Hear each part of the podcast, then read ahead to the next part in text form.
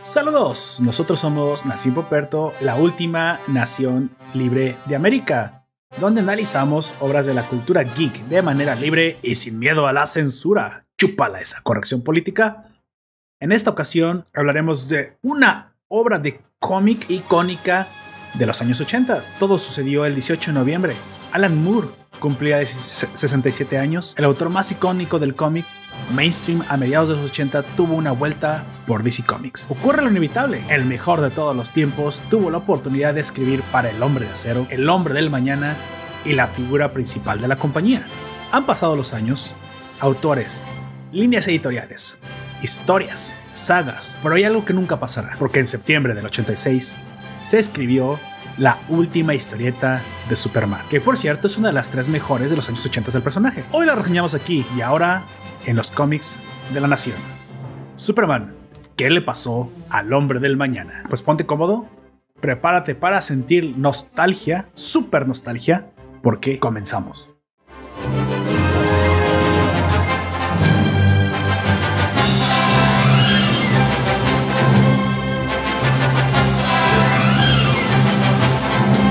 Pues bueno, yo soy Puperto y seré tu anfitrión a lo largo de este podcast. Te recuerdo que nos puedes dejar tus preguntas y comentarios en YouTube, Evox o en nuestra página web. Recuerda que siempre los leeremos y para nosotros son súper importantes. Todos esos vínculos te los dejaré en la descripción de esta publicación como siempre. Me acompaña la estrella más brillante del firmamento antártico, nuestro experto en cómics y en vino tinto chileno. Por favor, Preséntate. Saludos, mi nombre es Comics aquí y ahora y hoy junto a Lord Poperto venimos a reseñar este clásico del último hijo de Krypton, conmemorando los 67 años de su autor, el maestro de Northampton, con el último día del eterno Superman. Así es, esta vez la pregunta inicial no la escribí yo, la escribió Don Comics y me parece bastante adecuada para la situación. La pregunta es, ¿cuándo fue la última vez que visitaron un bar o un pub? Respóndanla para ustedes, me lo pueden dejar en, la, descripción. Ya sé que han sido responsables. Yo sé que no han salido a muchas fiestas y a muchos bares en la pandemia, pero ¿alguno de ustedes recuerda cuándo fue la última vez? Porque yo no, yo no lo recuerdo. Me costó mucho trabajo y creo que estoy confundido. No sé, no, no estoy seguro de cuándo fue la última vez que lo visité, antes de que todo esto comenzara. Pero bueno, de seguro que Don Comics sí nos puede decir. Don Comics, ¿cuándo visitó un, un, bar o un pub la última vez? Fue en diciembre, los primeros días de diciembre del año 2019. Y me tomé un, varias cervezas artesanales y una entre alemana bastante cara y no le encontré mucha diferencia. Pero esto, los primeros días de diciembre fue la última vez que fui a un bar con unos amigos venezolanos que ojalá aún estén trabajando en ese bar. Bueno, quién sabe. Qué buena memoria, Don Comics. Yo no estoy seguro de poder decir la fecha tan, tan, claramente, tan claramente, pero estoy seguro que fui a un Irish pub. O un pub irlandés eh, aquí de la ciudad. Eh, estoy seguro que sí, estoy seguro que se fue porque probé cervezas de otros países. Sí, estoy seguro que, que esa fue la última vez. Estaban bastante caras. La cerveza de importación pues suele ser más cara. ¿Quién dijera que esa sería la última vez en la normalidad anterior que visitaría un bar? Hoy no estoy seguro, pero estoy seguro que ese, lugar no abre. No sé si reabrirá, no sé si ya quebró, incluso si cerró. Curioso porque antes de todo esto era un bar bastante famoso, aunque pequeño, ubicado en una esquina del centro de la ciudad. Y sería lamentable sinceramente que no pudiera ir a visitarlo de nuevo porque tenían muy buen surtido de, cervezas, tanto nacionales como internacionales. Pero no, sé, no, sé, no sé si se llamaba Irish Pub o tenía otro nombre, pero era algo así irlandés, bastante, bastante verde. que estaba el bar. Pero bueno, qué lamentable que, que todavía tengamos que estar eh, pues tomando estas medidas porque yo no sé usted, pero ya me tiene harta, harto la pandemia, sinceramente. Y pues bueno, no queda otra cosa más que, más que aguantar, ¿no? Ya que está, está la vacuna en, en, proceso de producción, sería lamentable que fueras de esas últimas personas que perdieran la vida cuando ya había, ya había vacuna, ¿no? Sería como vergonzoso que tu epitafio diga se murió cuando ya había vacuna. Entonces, no, sería, sería muy vergonzoso. Como dicen los, como, no sé si has visto ese documental que siempre recomendamos acá de la CBS, Vietnam, que está en Netflix. Ajá. Eh, los acuerdos de paz de, me parece, París se firmaron a fines de 1971, pero los militares norteamericanos iban a abandonar hasta 1973 Vietnam. Eh, durante esos dos años todavía los con cripto iban a hacer su servicio militar a Vietnam. Y antes de que subieran al avión, que los llevaba de parece que de Alemania o de Francia a Vietnam, repetían, no seas el último imbécil en morir en Vietnam. Básicamente es una pelea que ya, ya no existe, no, no te dejes ganar. Trata de pasar tu año lo más desapercibido posible y vuelve a celebrar. Exactamente, creo que es, este es el mensaje que hoy también podemos decir. No seas el último imbécil en, la pandemia y menos cuando hay cura. Aquí, curiosamente, yo nada más quiero hacer un paréntesis. La cura más, em, digamos, más prometedora es la de Pfizer, parece ser. AstraZeneca, por ahí, no sé si tuvo algunos problemas, tuvo que dar marcha atrás con algunos ensayos, que, que había tenido unos, unos resultados contradictorios. Sin embargo, la de Pfizer parece ser la más prometedora, pero tiene, por los que no lo saben, tiene algunos contratiempos. Una tiene que estar constantemente a menos 80 o 90 grados centígrados lo cual pues equipara con una cuestión técnica bastante, bastante difícil.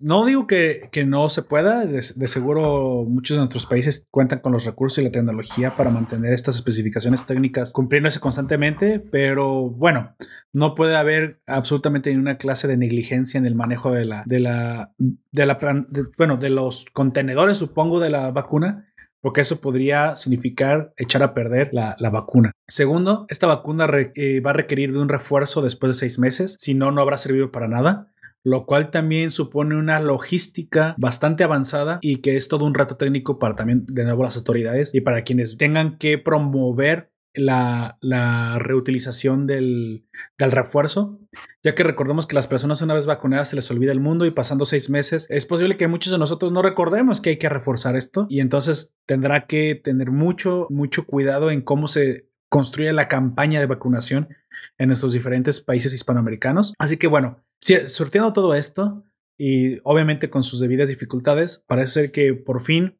esta vacuna de Pfizer tendrá eh, lo que todos nosotros estábamos esperando, el éxito para de, una vez derrotar el, coronavirus, coronavirus COVID-19. no sabemos si esto sea temporal y de repente mute a un COVID-20 y bueno, ya todos los esfuerzos vayan a ser este, ubicuos, pero por lo pronto es la, esperanza que tenemos. Que también, bueno, hay que decir para muchos de nosotros que ya o, sepan o no sepan, hayan contraído la, la, enfermedad y sean inmunes, pues la vacuna pueda pueda simplemente reforzar eh, nuestros organismos la, este, la cura, porque aunque es raro, siempre cabe una pequeña e ínfima posibilidad de recontagiarse. Mm, yo traté de investigar acerca de esto, no hay demasiada evidencia acerca de qué tan común es el recontagio. Lo que sí puedo garantizar es que la mayoría de los recontagios que siempre encontré en lugares más o menos serios, hablaban de que estas personas que se recontagiaban solían tener alguna clase de, problema de salud. Siempre alguna clase de, disminución de su, de su uh, aparato inmune. Por lo tanto, quiere decir que una persona normal que ha pasado la inmunidad tiene casi garantizado la imposibilidad del recontagio. Aún así, eso no quiere decir que debamos obviar la cura ni la vacuna. Recordemos que los refuerzos de la vacuna siempre siempre tendrán em, un mejor impacto en nosotros para que cuando estemos de nuevo en contacto con el virus no tengamos una sino dos formas de defendernos. Así que, pues bueno, solamente queda ver cómo es que nuestros países sortean esas capacidades técnicas. Ya se los digo yo que no confío muy bien en el, en el, Estado mexicano por obvias razones. Así que, pues bueno, nada más nos queda ampararnos a, a, la, a la buena voluntad del, del viejito santo y a las capacidades de nuestro sistema de salud mexicano. No sé cómo será en el chileno, pero eh, vacunar 120 millones de personas debe ser una tarea titánica y un portento técnico en la, en la logística y en la aplicación. Creo que Chile tiene 40 millones de personas, ¿no? Si no me equivoco, más o menos. 19. 19. Ah, caramba, entonces me estaba equivocando con Colombia. 19. Bueno, no, obviamente no es por decir, por desprezar a nadie ni nada. obviamente, supongo que 19 deben tener una una, una complejidad logística menor, pero aún así no, no es cualquier cosa. 20 millones de personas es muchísima gente. Veamos cómo es que nuestros países logran hacer esta, esta campaña efectiva. Para muy probablemente para Brasil creo que será el más, más difícil, ¿no? Ya que es el más poblado de nuestros países. Sí, el país de habla hispana, no, bueno, no habla hispana, el país de Latinoamérica más grande de, América. Y más poblado después de Estados Unidos. Así que bueno. A ver cómo les una, una diversificación territorial y poblacional inmensa. Hay tribus que todavía viven como antes de la llegada de Colón América. Sí, claro que sí. De repente, bueno, yo acabo de leer una, una nota, otra vez al margen, muy graciosa de un tipo que vive solo en el Amazonas. No me acuerdo cómo le llaman a este. Le llaman el hombre. Ah, ya me acordé. Le llaman el hombre más solitario del mundo.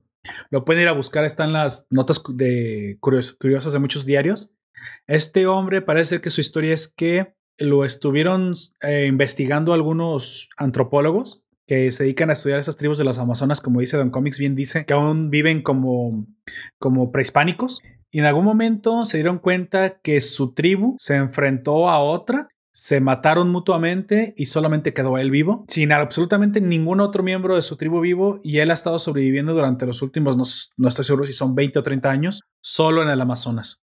Sin embargo, parece que los investigadores pues lo han ayudado de una forma indirecta le han dejado recursos y herramientas en lugares estratégicos por donde él pasa para no intervenir directamente con él porque muy probablemente pues reaccionaría violentamente a, ver nuevos humanos. Sin embargo, pues han tratado de ayudarle en lo que ha sido posible para que pues viva, supongo que sus últimos días lo más ah, tranquilo y naturalmente posible porque sabemos que está condenado a la, a la extinción este, esta tribu y esta etnia, ya que solamente es el último de sus integrantes. Es curiosa, me pareció algo extraño, pero todavía existe gente que vive así en el mundo y obviamente no lo podemos traer a la civilización porque digamos que 30, 40, 50 años ya que ha vivido de la forma en la que ha vivido, sería como traer un oso polar al desierto, ¿no? Ya no se podría adaptar tan fácilmente y causaríamos más daño del bien que podríamos causar.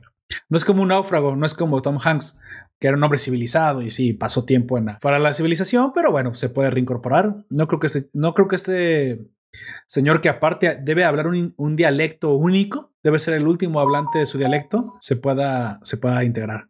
Pero bueno, Avanzamos, les recordamos que esta primera parte en la que hablaremos de la introducción y de lo que estamos a punto de tratar no contendrá spoilers. Les avisaremos cuando lleguemos a la parte que sí los contenga. Antes que nada, me gustaría darle un contexto histórico acerca de qué le pasó al hombre de mañana o What Happened to the Man of Tomorrow de Alan Moore y Kurt Swain. Era la época de 1938. La primera historia de Superman ya había visto la luz en el Action Comics número uno. ¿Quién dijera que 48 años después la última historia del hombre de acero se publicaría? Bueno, o al menos la última historia de esta era marcaba el final de una larga generación que había seguido al superhombre durante más de 40 años.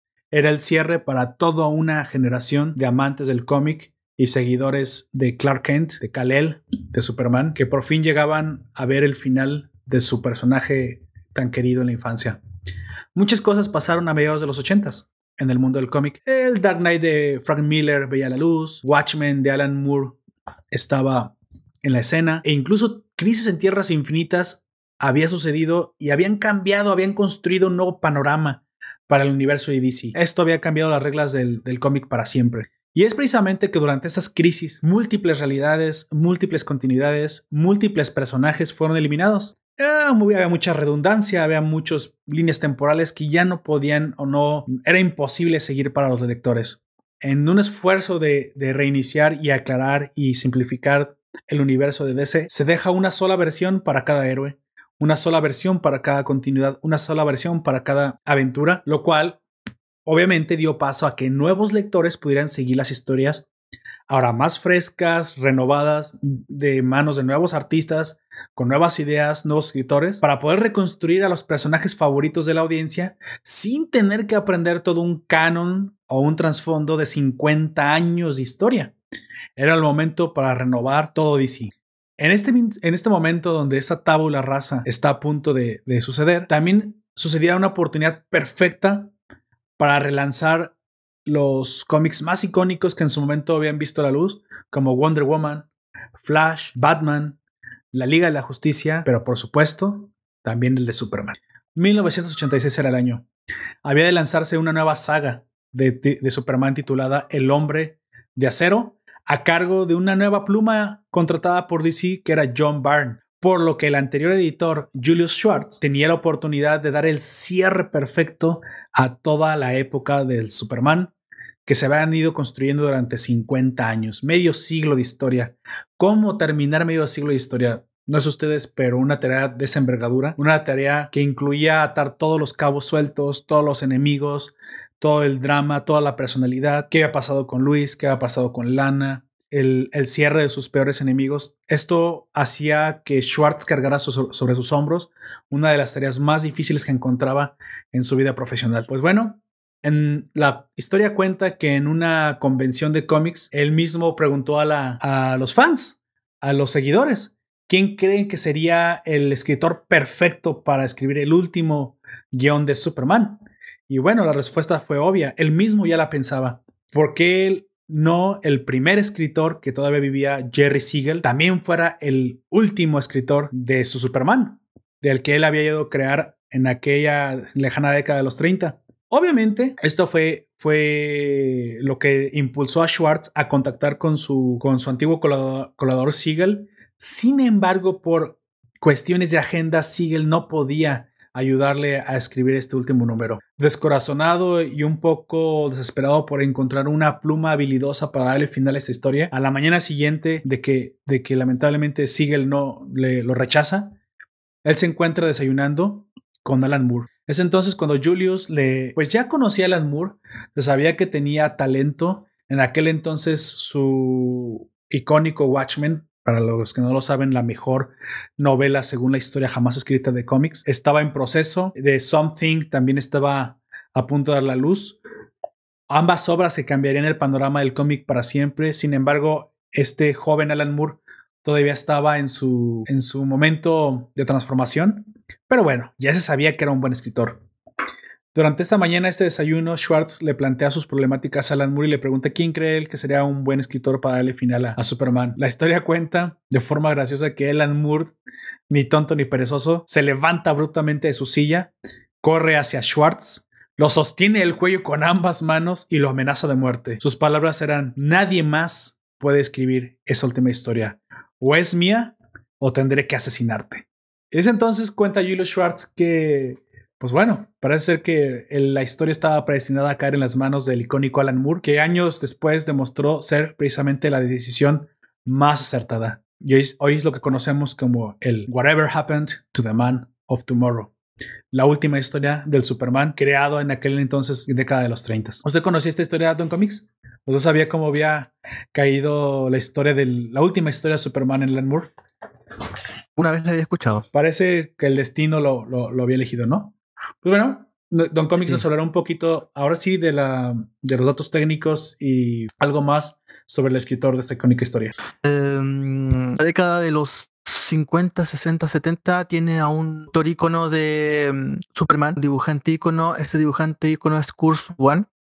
Kurt One es uno de los tres mejores dibujantes de toda la historia de Superman junto a Byrne y Terry Siegel. Pero tiene que agregar a José Luis García López, el español José Luis García López. Estos son los dibujantes icónicos del personaje, eh, pero Kurt Swan es el personaje sesentero, setentero que nosotros pensamos, evocamos la, los dibujos de esa época, la, no sé, los, avisos de prensa que se hacían, muchos se... Ahora quizás ya no tanto, pero Don Paperto también de los 90, mucho, había mucha publicidad en helados, en dulces, Ahora quizás como se han encarecido los precios de las marcas, no sé si tanto, pero en esa época se vendían dulce, helado, camiseta, zapatillas con el logo Superman. Muchos de esos, Superman eran o de José Luis García López o de Kurs One. Uh. One es el encargado de cerrar con esta gran, esta gran saga junto a su co-team, a su coequipo. Su coequipo es eh, Murphy Ardenson, encargado de las tintas. El primero de estos, estos em, tomos, que son dos, eh, Superman número 423 y Action Comic 583 son los dos tomos que componen este que le pasó al hombre del mañana. Para el primer tomo tenemos a, como te decía, Murphy Anderson, ¿Sí? cargados de la tinta de la portada. A su vez, no, también dice la leyenda que fue porque él estaba bastante emocionado por saber que iba a colaborar por fin con Curse One eh, ya aquí Don Poperto habló de Crisis en Tierras Infinitas, el autor que nosotros damos la autoría de, Crisis en Tierras Infinitas junto a Mark Wolfram. George Pérez se encargará de las tintas en el tomo número uno de esta epopeya de dos. Superman número 423. Para el número 2 eh, tenemos a Murphy Arderson, es la tinta de portada, esta vez con la tinta de Kurt Schaffenberger. Kurt es un autor, un tintador clásico también de la época de los 60, el eterno coequipo de Bruce Wayne Anderson. Y entonces habla mucho de que como capítulo de cierre se reúne a lo mejor de los 20, 30 años anteriores del personaje con el, con el mejor guion del momento, de 1986, de la mano de Alan Moore. En este guion, Alan Moore em, piensa que podría ser del último hijo de Krypton, cómo terminar la saga. Eh, sus palabras son aparecen en el mismo texto, em, en el mismo cómic. La gran ciudad, la gente en las aceras a veces mira al cielo con la esperanza y ativa a mota lejana. Pero no, solo es un pájaro, un avión. Superman murió hace 10 años. Exacto. Este relato es imaginario. ¿Acaso no lo son todos? Es así como evoca la libertad que le iban a dar los editores para crear y hacer lo que quiera con el personaje. Es el último cómic que tiene Alan Moore y Alan Moore como un autor eh, postmoderno, eh, pesimista y muy Lovecraftiano, lo consagra en su consagra en este tomo.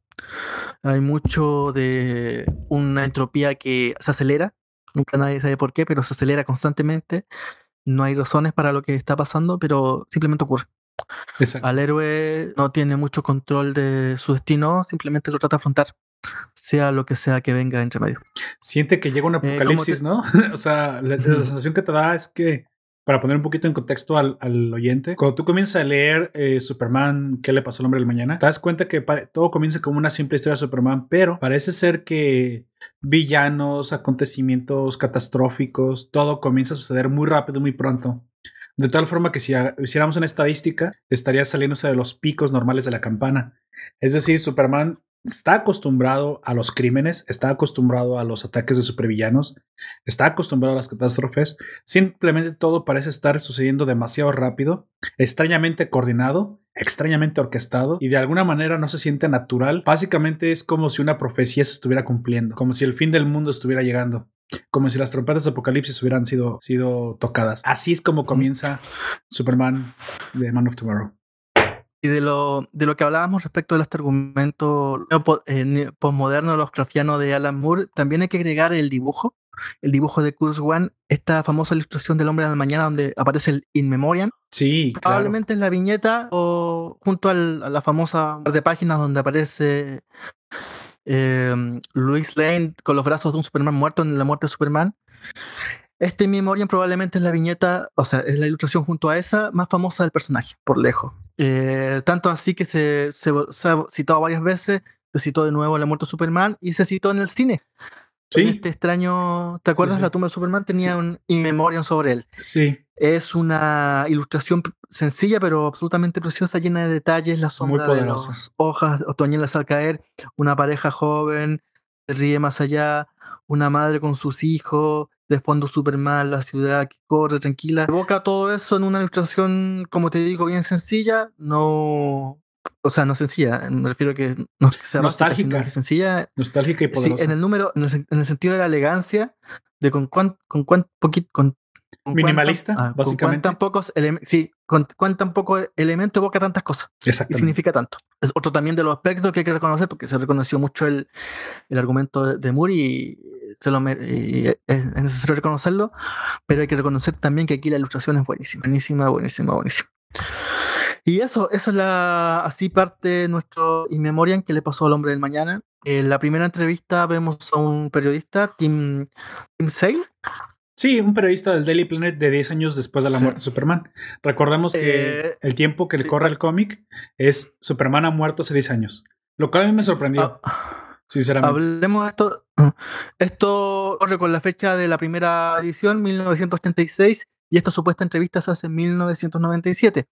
Lo que también es, interesante para ver el atrezo, eh, la decoración em, que se dice en el cine, los, eh, esta gente que prepara los fondos, eh, porque es como, como proyectaba también Alan Moore el año 1997, que probablemente era más cercano a un Back to the Future al verdadero 1997. Exacto, sí, Y de hecho, tanto así que en 1997 fue la primera vez que yo leí este cómic porque lo reeditó Edición Beat Editorial Beat, la mexicana, por ahí lo tengo todavía.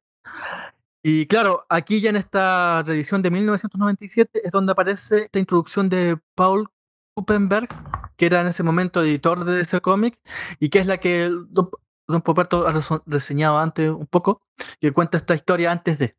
Hasta ese momento eran rumores de pasillo, alguna, alguna que otra nota se, escribía en, en, revistas especializadas que se tienen en el momento, pero es la primera vez que la, sabemos cómo sucedió, qué le, qué le, qué le pasó al hombre del pasado.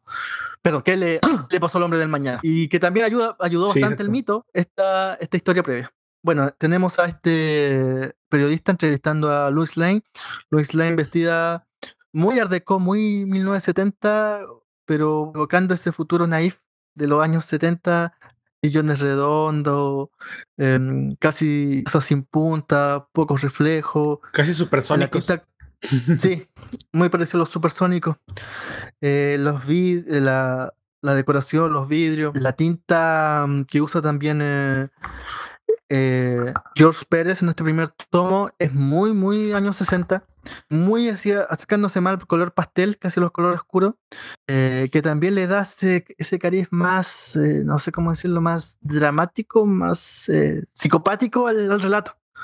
Porque por los colores, parece, como dice los expertos, también parece un relato más infantil de lo que termina siendo. Mucho más infantil de lo que termina siendo. Entonces, esa colorimetría que usa ayuda también a darle ese extraño dramatrismo de, amargura, de, melancolía, de nostalgia. Melancolía, de nostalgia.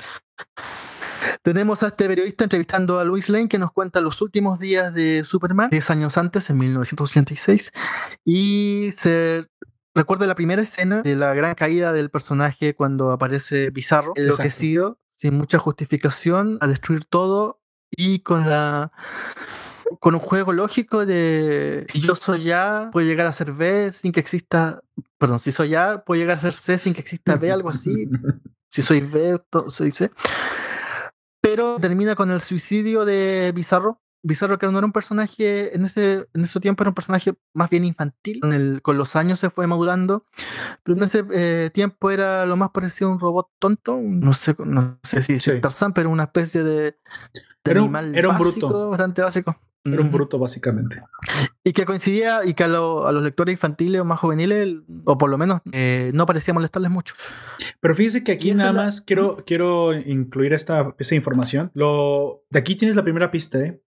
Cuando la narración de Luis Lane de lo que sucedió hace 10 años al, al periodista comienza con este encuentro con Bizarro y termina con que Bizarro bueno, yo, me acuerdo más o menos qué fue lo que decía Bizarro. Básicamente Bizarro decía, ¿sabes qué? Estoy buscando mi identidad a grandes rasgos. Y me doy cuenta que soy un duplicado de Superman. Pero si soy un duplicado de Superman, sin embargo soy todo lo contrario de Superman, supongo que lo que afecta a Superman a mí no me afecta y viceversa. Así que comete una gran estupidez. Eh, Bizarro toma una pieza de kriptonita azul, la sostiene y muere. Básicamente porque Bizarro estaba en busca de la entidad.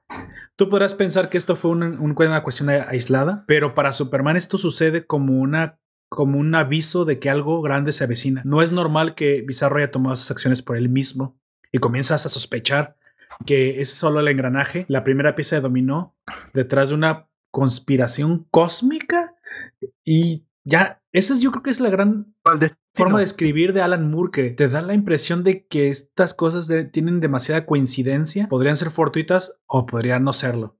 Recordamos que esta es una historia imaginaria, solo es eso. Bueno, y otra de las cosas que también marca el destino autoral, la marca del autor en este, en este cómic, es que Bizarro no solo muere con la criptonita azul, sino que él mismo decide suicidarse. Sí, sí, en su lógica tonta. Es que su lógica era, si a ti te hace daño, a mí no. o sea, y, y, hasta Superman decía, a ver, Bizarro es estúpido, pero no lo es tanto. ¿Qué está pasando aquí? Básicamente, como decimos en México, se saca de onda Superman. Es algo muy extraño. El, suicidio no creo que haya pasado más de dos veces, los, tú decías 40 años desde que se creó el personaje, apareciendo en las viñetas. No, Era extraño. No, ya casi no, ya no, no, no ocurrió el suicidio. Casi era un tabú el suicidio en aquellos entonces, entonces. Y yo creo que todavía sigue siendo un poco. Pero claro, ya, ya este te da algo rompedor. En la mm, tercera página aparece un personaje clásico suicidándose. Sí, es impresionante. Destruyendo la mitad de la ciudad. Sin mucho sentido. Después eh, sigue el relato de esta Luis Lace en el futuro. Cuenta los siguientes hechos que vienen a ser el desenmascaramiento, eh, quitarse la máscara de Clark Kent y revelarle su verdadera identidad al mundo. por un juego entre dos superhéroes, dos, dos, eh, villanos bastante básicos, el juguetero y el bromista, que son los, eh, no sé cómo decirlo, los más chambones de, de, la, de, la villanía de ese cómic. Ellos logran desenmascarar a, Superman y él también se pregunta cómo estos villanos bastante limítrofes lograron saber quién yo era y planear un, tener algo tan grande para llevar mi identidad secreta al conocimiento público. Exactamente. Es algo que me, también me sorprendió mucho, así como que cómo es que supieron quién atacar, cómo atacar. Yo no lo conocía, obviamente, estos, estos villanos, pero da la casualidad de que están poniendo a Clark Kent en, alguna, clase de odisea, una clase de problema que nunca había tenido antes con ellos, lo cual todavía es más sospechoso. Es decir, si Bizarro ya sabíamos que era peligroso, porque al ser un duplicado Superman, bueno, su fuerza, su fuerza, tú, tú esperarías un combate, sin embargo, al final, quien podría pelear contra él no lo hace. Y luego dos villanos de poca monta se convierten en un peligro más allá de lo que, de lo que él estaba acostumbrado. Hay un momento en que Superman se dice, bueno, si mi, si mi pasado está viniendo hacia mí y los que eran unos payasos, unas molestias insignificantes, se están volviendo en peligros reales, bueno, ¿qué me espera? ¿Qué sucederá cuando los villanos más peligrosos de mi, de mi historia, eh, estamos hablando de Brainiac, Lex Luthor, vengan de nuevo desde mi pasado a pegarme. O sea, ¿es esto el apocalipsis? ¿Qué, qué está pasando? ¿Por qué todo se está volviendo extremo? Él nota una, una extremización en, en, los, en los sucesos, como dice Don Comics, una aceleración de la entropía, del desorden de, de los eventos fuera de este mundo. No le termina de cuadrar la situación, como que se avecina algo. Lo puedes sentir, pero no lo puedes articular. Es este miedo a que algo que no puedes controlar y que no puedes ver, casi como si Dios decidiera que llega tu tiempo. Así se siente. Eh, creo que es la genialidad también de la, de la narrativa de Alan Moore, que te logra transmitir este también, esta extraña sensación de incomodidad como lector.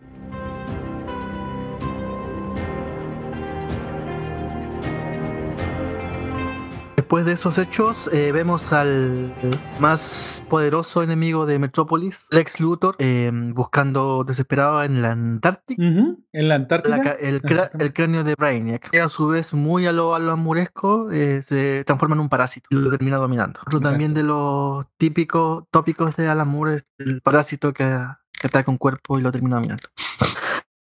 De hecho, yo le quería preguntar algo nada más de Brainiac, porque esto no, yo no conozco tanto a Brainiac. Se supone que Brainiac eh, es una entidad creada por los mismos kryptonianos, una inteligencia artificial que ellos mismos crearon, ¿verdad? ¿Mm? ¿Por qué está tan... O sea, yo ya conozco un poco de él, pero no sé por qué está tan enojado con Clark Kent o con Kal-El. Eh, ¿Por qué tiene una, por qué la misión de Brainiac es terminar con, con Superman? Nunca he entendido la justificación. Eh, sé que el ex Luthor obviamente tiene una cruzada jurada contra el superhombre, ya que tiene odio a todo lo que no sea un ser humano, ya que tiene un narcisismo absoluto. Pero ¿cuál es la motivación de Brainiac para seguir a Superman a su mundo? Al digo a la Tierra, o al menos de este Brainiac. Claro, Brainiac 1950. Eh, Brainiac aparece como un que pues, él redujo la ciudad de Candor a la botella, la ciudad de la botella. Por ahí hay un canal de YouTube que se llama La, Botella de Candor. Sí, de hecho. Eh, pero que dentro de la psicología de este Brainiac, por lo menos de esta época, eh, él se erige como el mayor protector del Krypton. existir este hombre, este, perdón, este, este que logra huir de Krypton y que no reconoce su valía como emperador de Krypton, surge este odio eh, que es muy, ¿cómo decirlo?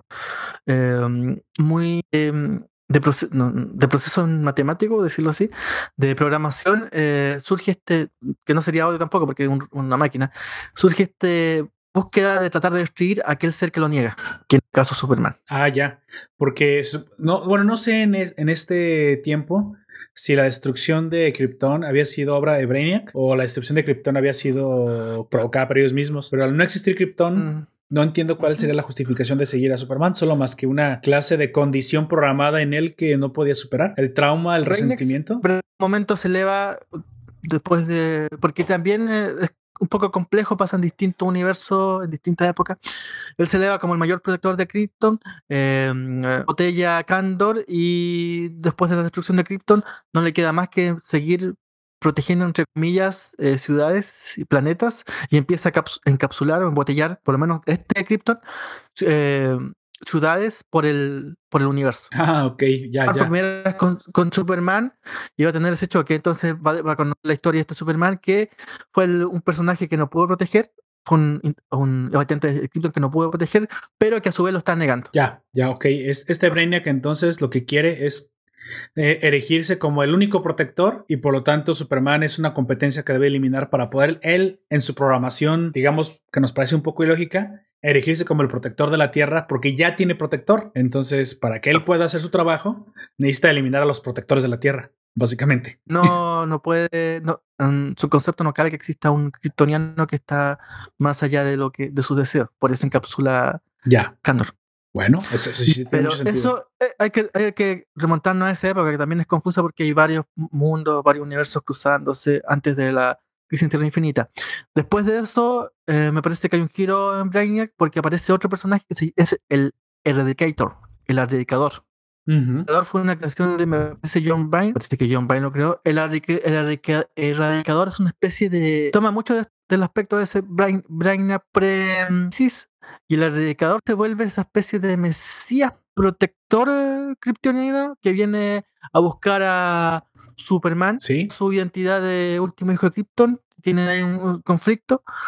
Y en, en, esta, en estos hechos post-crisis, post-crisis internet, Brainiac asume otra modalidad que es una especie de coleccionista y que ya eh, de mundos. Exactamente.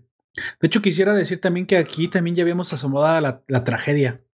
Es decir, a mí me sorprende la, primera, la primera muerte que vemos, que es, eh, de hecho le quería preguntar, estaba acostumbrado en aquel entonces el cómic a, tener ese tipo de crueldad. Muy Alan Moore, ¿eh? porque ya, ya los que, bueno, conocemos un poquito más de la obra, sabemos que el señor, como dices, es Lovecraftiano, bastante oscuro, posmoderno y no se tentaba el corazón con la crueldad. De repente vemos que la forma en la que Prankster y Toyman habían averiguado la identidad de Superman era precisamente torturando y matando a su amigo Pete Ross y se lo mandan en un cubo. O sea, no es menor, no es menor.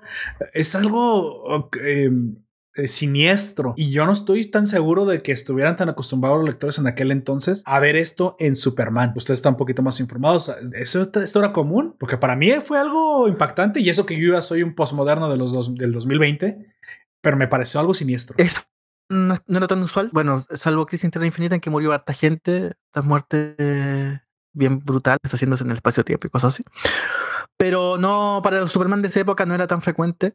Quizá después de los a fines de los 70 y a principios de los 80 se volvió un poquito más duro el cómic, pero siempre su origen es eh, Knife de los 60. Y por eso también la importancia de esta, de esta por el giro que le da al dramatismo. Y lo que sí, mucho de, del influjo de esta historieta va a ocurrir en años posteriores. Vamos a contar la historia un poco más grande. Eh, como decíamos, en algún momento existe una mm, historia del, de la editorial o del universo ese se divide en épocas. La primera época va de 1939 a 1950 se llama eh, Golden Age, los seres emergen. Después de la Segunda Guerra Mundial viene una caída en ventas de los personajes, muchos personajes desaparecen, muchos, se cancelan muchas eh, series y reaparecen en los 50, lo que se llama Silver Age, el segundo nacimiento. Aquí aparece la figura de Julius Schwarzman, este editor del que hablábamos recientemente y que supuestamente fue marcado por Alan Moore. Julius Schwarman es el que concibe este, en los 50 este nuevo universo de ese cómic y trae la vida o recrea a un nuevo Al Jordan Latter, por eso que existen dos Green Latter, o bueno, existe como 50 Green Latter, pero en su época existieron dos Green Latter, el Green de la Silver Age y el Green de la Golden Age. Eh, o dos Flash, eh, Barry Allen y el de la Golden Age. Sí, y de este giro también hacia personajes, hacia sofisticar las historias. Estamos en 1950. Eh, y da una especie de Superman. Superman tiene cruces con la magia. Aquí aparece Mixeplic. Entonces, con este nuevo villano que le da un poquito más de, de, espesor psicológico, se va enfrentando, eh, ya no están de corro, golpeo, verso, sino que va un poco sofisticando la historia, haciéndolas más adultas. Durante la década de los 50 aparece la Comic Code, de la que alguna vez tenemos que hablar, y es esta persecución tanto política como mediática a los cómics de superhéroes.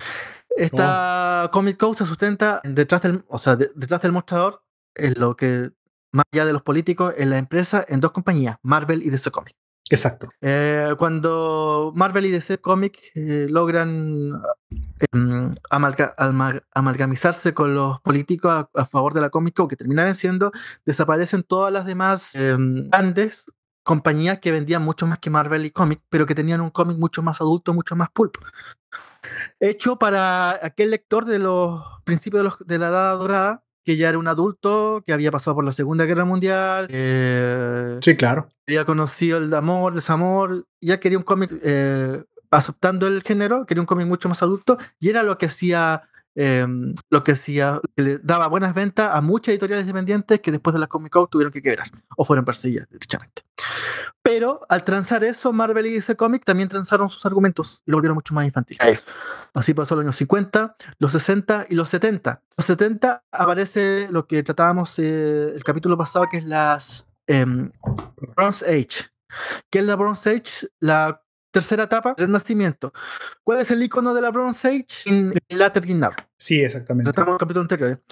Busca dar un pasito un poco más allá, subir el nivel intelectual bueno, no, quiero decir intelectual, pero el nivel dramático del, de los cómics, eh, asociarlos con la realidad más inteligente, más allá que nombrar un personaje de televisión, un personaje de, revista, asociarle a la realidad que está ocurriendo.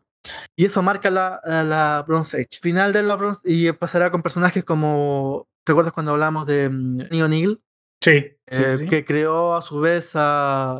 Bueno, fue Coco, creador de la Wonder Woman hippie. Esta Wonder Woman que era fotógrafa, que corría por el sudeste asiático con su maestro tratando de salvar a los niños, bla, bla, bla. Bueno, todos esos personajes son fruto de la Bronze Age. Pero también la Bronze Age va a terminar cayendo a fines del siglo, del fines de la década. Tratará de amalgamar algo de lo que venía haciéndose en los 50, que a mediados de los 70 también aparece mucho cómic de misterio y horror. Cosa del pantano original nace ahí. Eh, The Thing Man, este personaje de Marvel, también aparece ahí.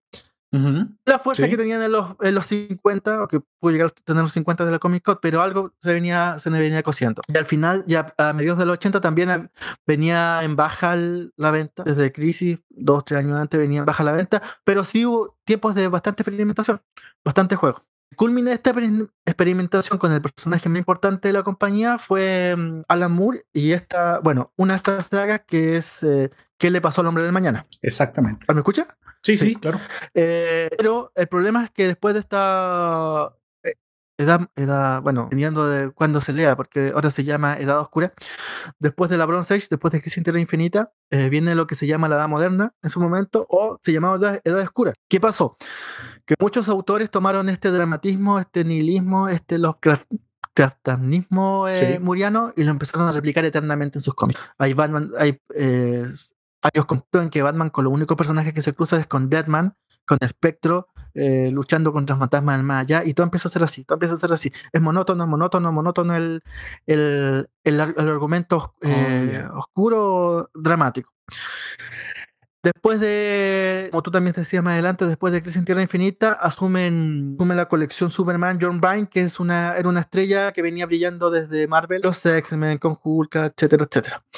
John Byrne también le da un giro personaje y en uno de los, de los episodios de la saga del, exilio, eh, Superman mata al capitán Zod, me parece, lo que lo llena con culpabilidad y General Sol lo llena con culpabilidad y termina exiliándose en el en el universo, en el espacio exterior, donde va a toparse con Darkseid. Y se vuelve un esclavo a Darkseid, manejado psicológicamente.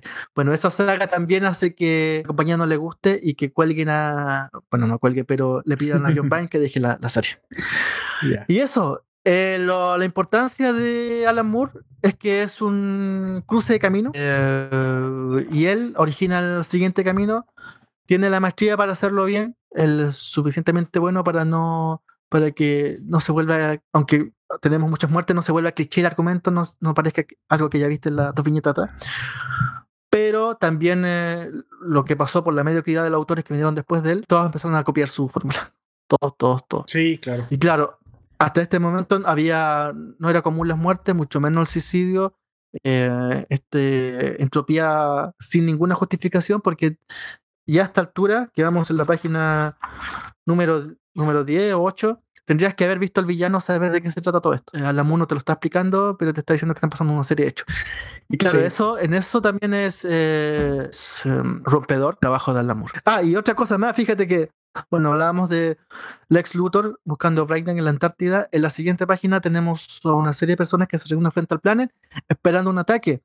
Sí, claro. Un más que probablemente no se daba mucho con los cómics del mancho superheroico, sobre todo Batman y Superman. Se acerca una mujer a uno de estos personajes que mira hacia el planet y es una prostituta. Sí, sí, sí, que le ofrece servicios sexuales a, en pleno día a un hombre que resulta ser, que resulta ser metalo, pero es curioso porque, bueno, para mí es normal, pero sí es cierto que no me estoy poniendo en el contexto, en los zapatos de los lectores de aquel entonces. A lo mejor no era algo que comúnmente habías visto, y menos en una historieta de superhéroes, y menos de Superman, que no, que no era famoso por ser precisamente noir, o, oscuro, o demasiado adulto.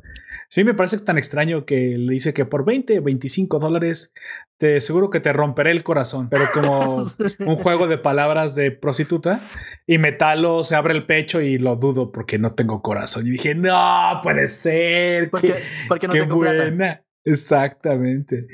Qué buena, qué buena juego de palabras. O sea, eso es lo que hacía Alan Moore. O sea, lo que hace la, a la, muy probablemente la fórmula, porque no es una fórmula. Creo que lo que hace, la fórmula es clara.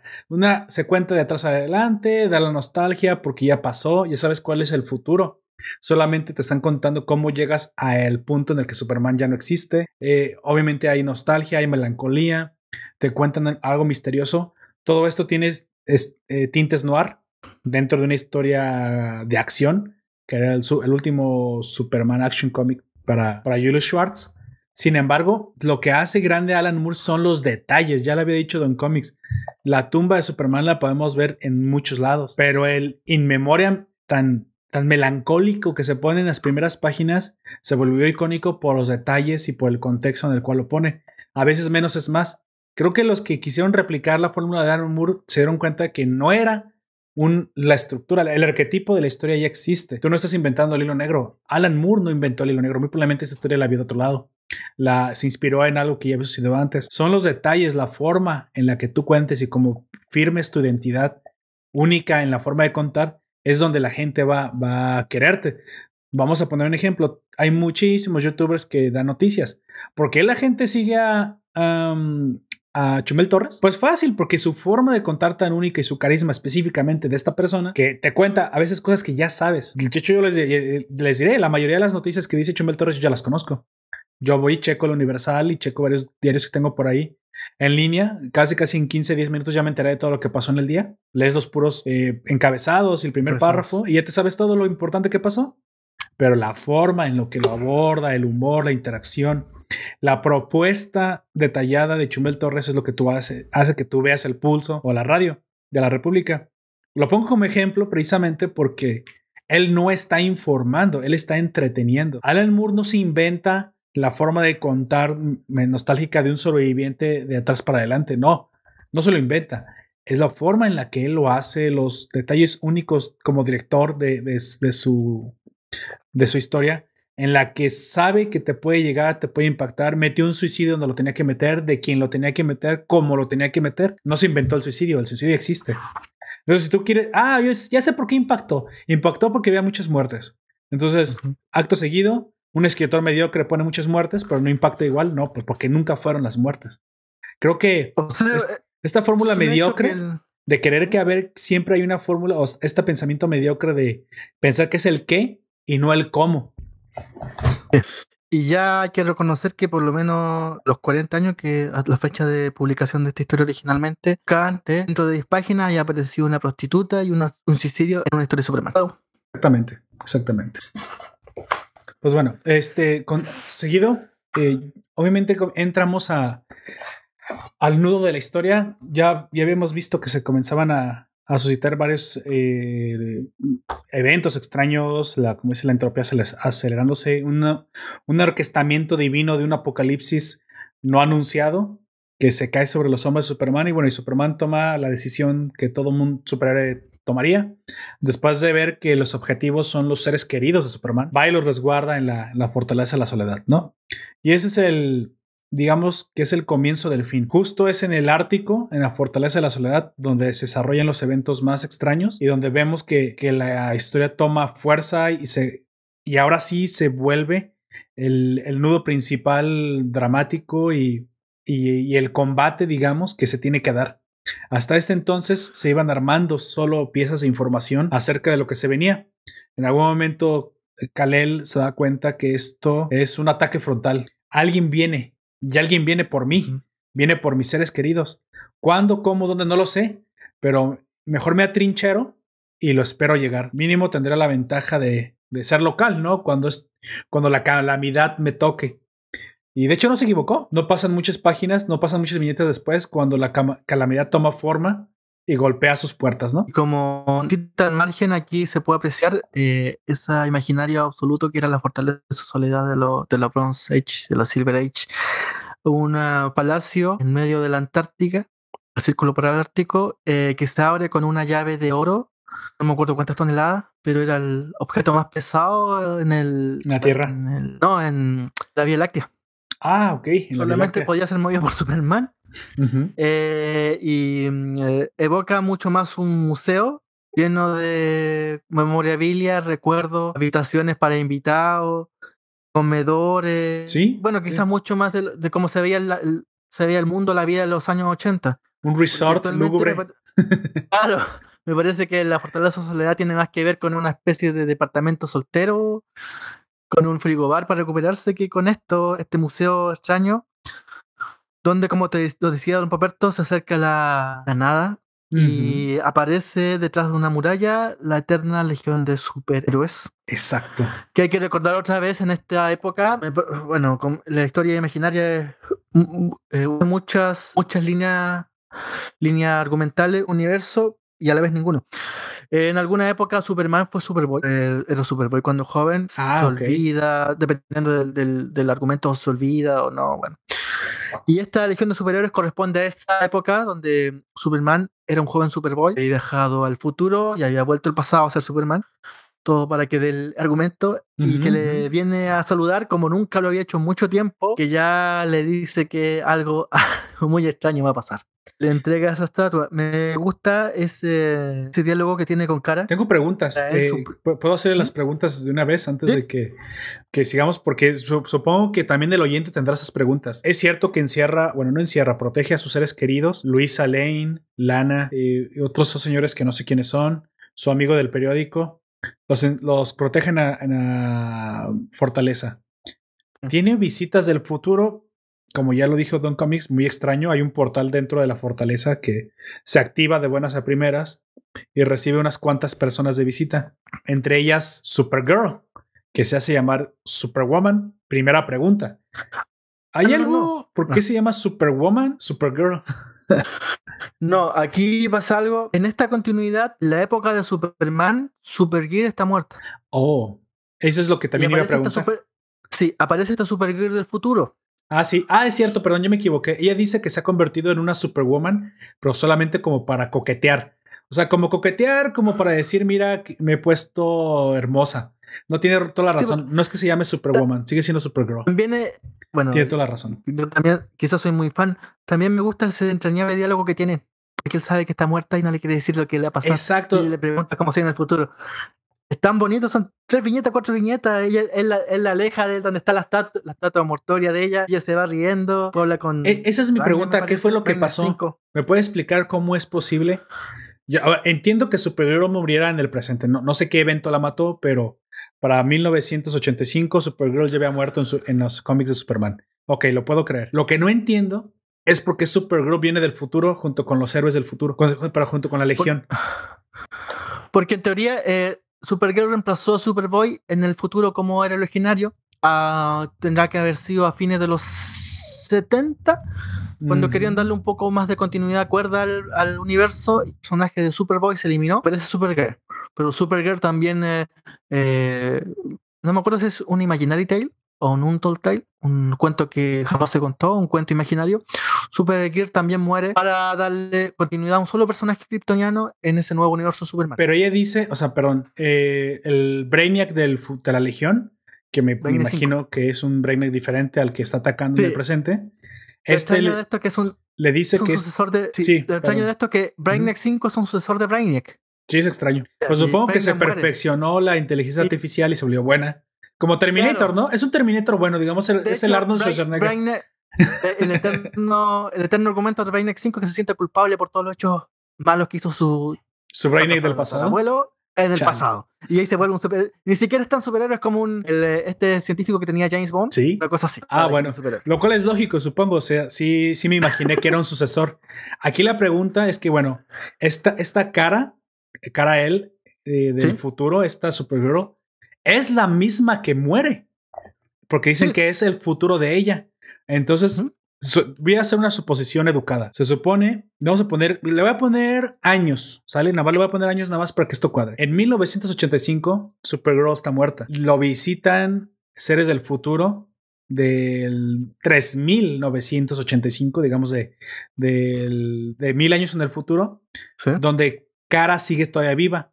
Supongo que en algún momento Supergirl del futuro después de dejar de visitar el futuro y estar aprendiendo del futuro algo que está aprendiendo, supongo, ahora sí se regresa a su tiempo, que debe ser, no sé, 1970, 1980, algún momento antes del presente de Superman, donde es asesinada. Entonces, esta que viene del futuro todavía no va a su pasado a morir. Esa es la explicación que se desprende del por qué ocultarle a ella que está muerta, porque es ella misma. Claro.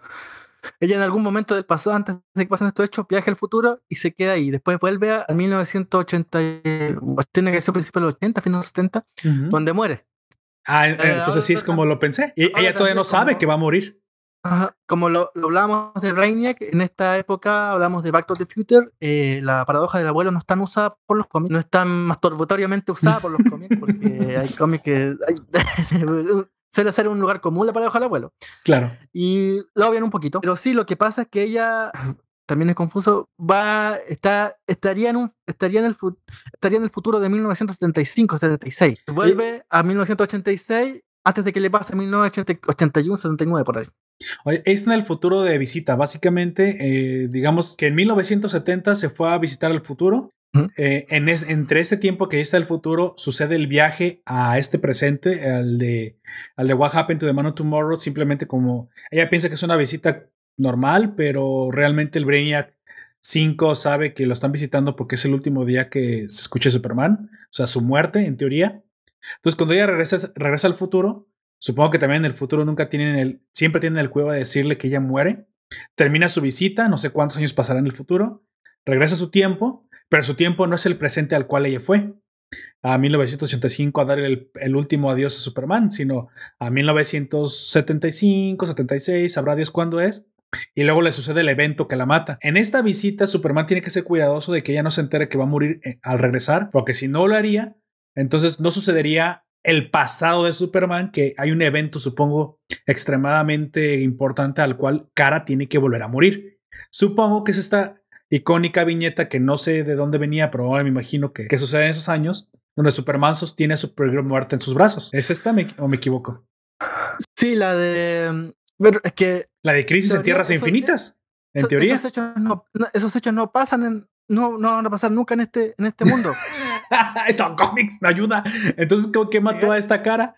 ¿Qué la mató en el pasado? Digo, para spoil En un, en un Imaginary Tales o en uh, un, digo, en un cuento imaginario o en un Untold Tales, en este caso sería un Untold Tales. Ajá. De, yo no me acuerdo qué tierra, pero no la tierra la Tierra 1, la Tierra principal, sino que muere, me parece que luchando contra, destruyendo su a Brainiac, a fines de los 80, fines de los 90.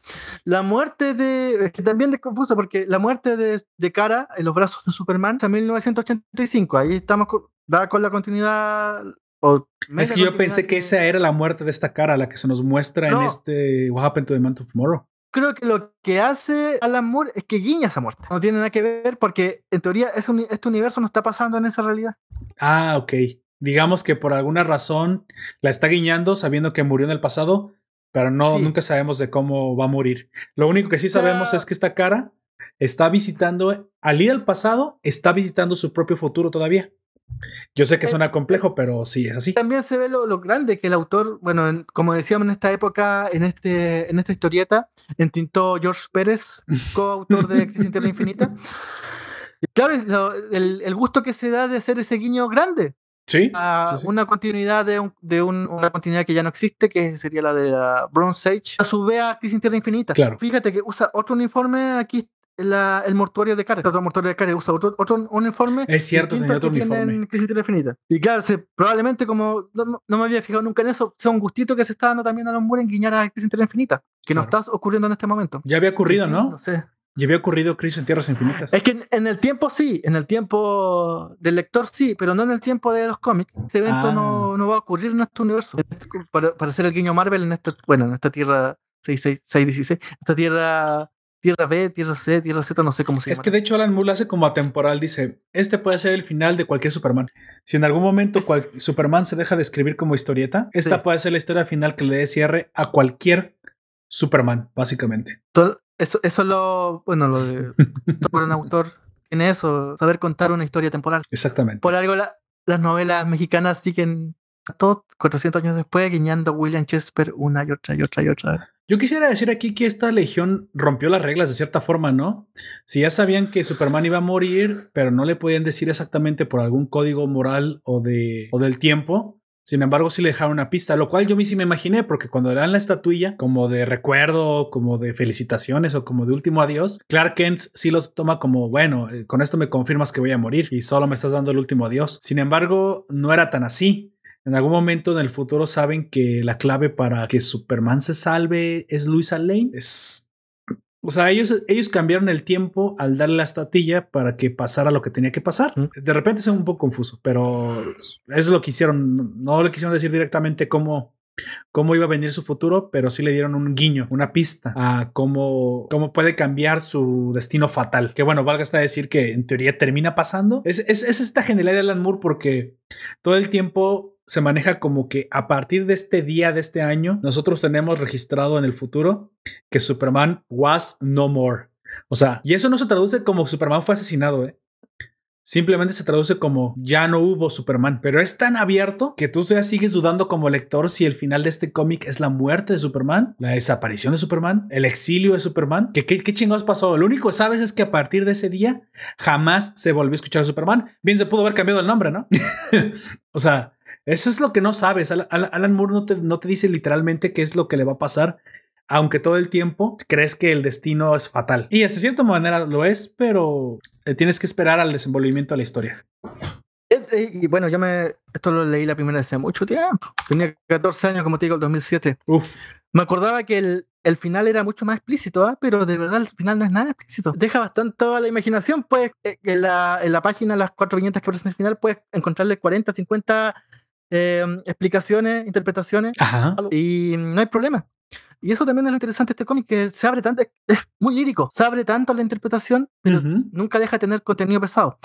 Bueno, y para terminar con cara a él, está Super, eh, Gear Más adelante aparecerá una Superwoman. ¿Una Superwoman? ya Sí, sí, lo escucho. Estoy pensando. Aparecerá su Super, Superwoman al final, cuando aparece un, una Justice League hechiza.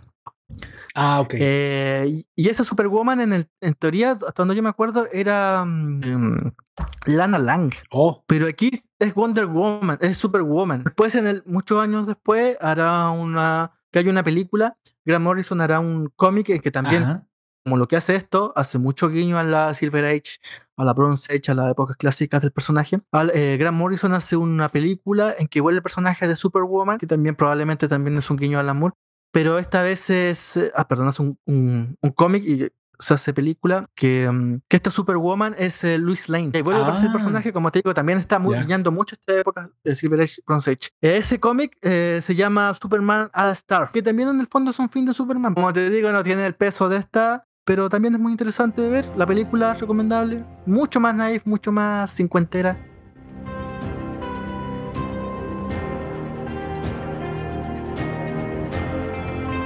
Hablemos de, la recta final de un cómics. Este es corto, se lee rápidamente, tiene 60, si no me equivoco, 60 más páginas. 48 páginas. Sin embargo, es bastante, digamos, apreciable. Es decir, yo me pasé mucho tiempo viendo las viñetas, no porque estuvieran especialmente bien dibujadas, sino que buscaba los detalles El dibujo es bueno, no, no, no, no me malinterpreten. Sin embargo, está tan bien construido eh, los guiños que buscaba cosas que, que Alan hubiera puesto ahí como que, que no hubiera notado. La historia es sencilla, eso me gusta mucho, lo, lo, captas rápido, pero es adulta. Es decir, no tiene elementos de más, no tiene elementos de, menos. Creo que incluye lo que tienes que incluir. Al, principio parece que la entropía se dispersa, pero cierra muy bien atando los cabos de una manera eh, magistral. Esta recta final se da cuando, es, especialmente Superman, después de esta visita de la Legión, ya sus sospechas más, más profundas se confirman hay un ataque final, alguien viene por él. Es obvio que sea Luthor y Brainiac. Para él dices, bueno, son mis enemigos más, más letales. Estos enemigos se han unido contra mí. Y es normal entonces que bajo el poder de estos seres que son mis principales enemigos hasta entonces, eh, se, haya orquestado todo, esta, todo este circo siniestro. Desde el asesinato de un amigo mío que tuvo que dar la identidad, cómo atacan el lugar donde yo trabajaba, no por mí, sino para matar a Luisa Lane como Bizarro, un clon mío es manipulado de esta forma, o sea, no cualquiera lo puede manipular. Todo, todo cuadra. Dices, bueno, es que es Brainiac y es Lex Luthor, entonces estos tipos con su intelecto superior son capaces de orquestar todo este apocalipsis en contra mía. Dicho eso, está, está preocupado de, de, tan preocupado de poder resistir el embate en la fortaleza en su, en su trinchera, que incluso destruye la, la, llave, la llave de oro que abría la fortaleza, como una última señal de que está, está, está esperando la última batalla. Sí, entonces tú ya como lector sabes que va a venir la última batalla. Lo que no sabes es cómo demonios se va a suscitar. Lo único que sabes es que Luis Lane se salvó porque es quien está narrando esa historia de... Recordemos que todo este tiempo es una entrevista que le hacen a, a Luis Lane. ¿Sabe qué otra historia está contada así? Que no sé si si fue alguna clase de inspiración o una clase de guiño o ambos o los genios tienden a pensar igual, supongo. No sé quién fue primero. No sé, si, no sé si fue primero. No, eh, más, más friki, más, más otaku. ¿Se ha visto alguna vez de Satoshi Kon la película de, de Millennium Actress, actriz o la actriz milenaria? Está contado así.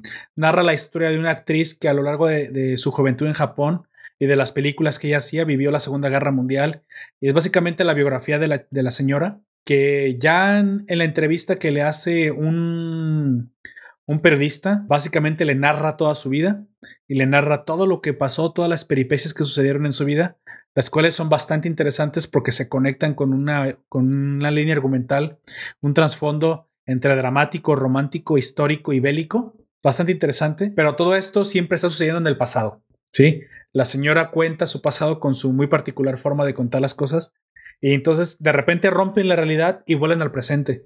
Y, le dice, le dice la actriz al periodista, oh, ¿quiere usted una, una taza de café? Otra taza de café, ya se acabó la que tenía. Y lo mismo pasa en Superman, ¿qué le pasó al hombre del mañana? De repente está súper metido en la historia y pum, pasamos una viñeta y está Luis Allen, ah, perdón, se le acabó su té, ¿quiere otro? Ahorita vengo, voy a checar, voy a checar al bebé. Es, se te olvida que te están narrando algo que ya sucedió. En algún momento dices, bueno, entonces en esa historia Luisa tiene que salir viva. Sabes que ella al menos no va a morir porque ella está contando la historia, pero nadie más está a salvo, ¿no? Se supone que Superman ha desaparecido y la misma Luisa confirma el hecho de que Superman ha desaparecido. Le digo, ese, ese recurso narrativo que se nos olvida que es una historia al pasado, una historia ya, ya sucedida. Lo mismo lo vi en el Millennium Actress y también con la misma utilización de los de la ruptura del, del, de la historia. Tú pensarías que te saca de ritmo, pero no, todo lo contrario. Te pone los pies sobre la tierra, te da un golpe de nostalgia porque te vuelve a recordar que esto, esto solo es historia pasada. Y entonces esta, esta última línea argumental, esta brecha final del, del cómic, se basa con el embate de en el embate de Brainiac y Lex Luthor contra la Fortaleza de la Soledad.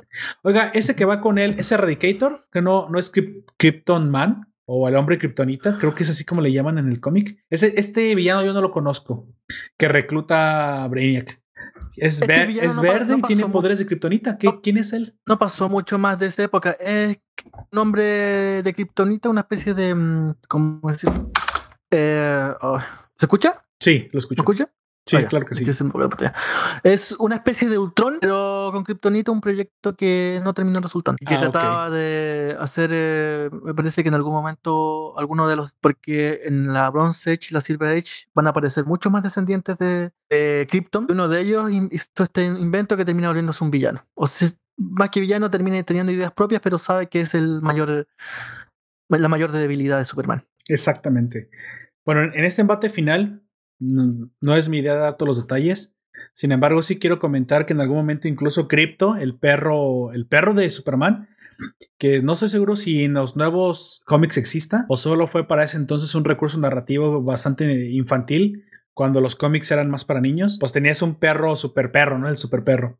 Claro que cuando el personaje se volvió más adulto, como que una figura de un super perro que por ahí era su super mascota, ya no cuadraba, me imagino, con los estándares de, las historias adultas.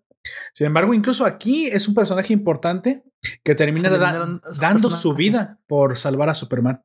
Y de hecho, tiene un, pequeño animado, una serie animada. No sé si la has visto. Sí.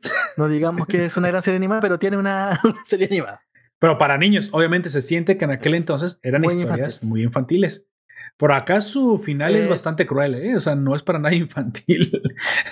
no, es bastante. Bueno, y termina muriendo como un perro de, guerra, Crypto. Sí, exactamente. Eh, después este personaje de los 2000, yo por ahí no me acuerdo a qué serie correspondía, pero leí una, una historieta bien entretenida, bien, por decirlo, bien nostálgica de Crypto. Crypto que viaja por el universo, pero siempre vuelve a su casa. Muy, muy linda, no, no puedo citarla ahora porque no me acuerdo ni el autor ni la época. Pero después de los 2000 se van a retomar varios de estos personajes perdidos de la Silver Age y en este momento sinceramente no me acuerdo haber visto Crypto de nacimiento por lo menos. Yo tampoco, ya no existe Crypto, o sea, al menos en lo que yo he visto de lo nuevo, animaciones y películas, todo, ya no, ni siquiera hacen guiño a, o tal vez guiño sí, pero ya no existe. Tal vez en algún momento de algún Flash de la serie de Flash puedan hacer guiño a esto, pero ya no lo he visto. Ya lo más, lo más nuevo se llama Future State. Ese Future State que aparece en abril, me parece. Apareció ahora en teoría es una. Este sí que sería un re, re, re em, inicio de los personajes de ese cómic, eh, entre adolescentes y adultos muy, muy jóvenes.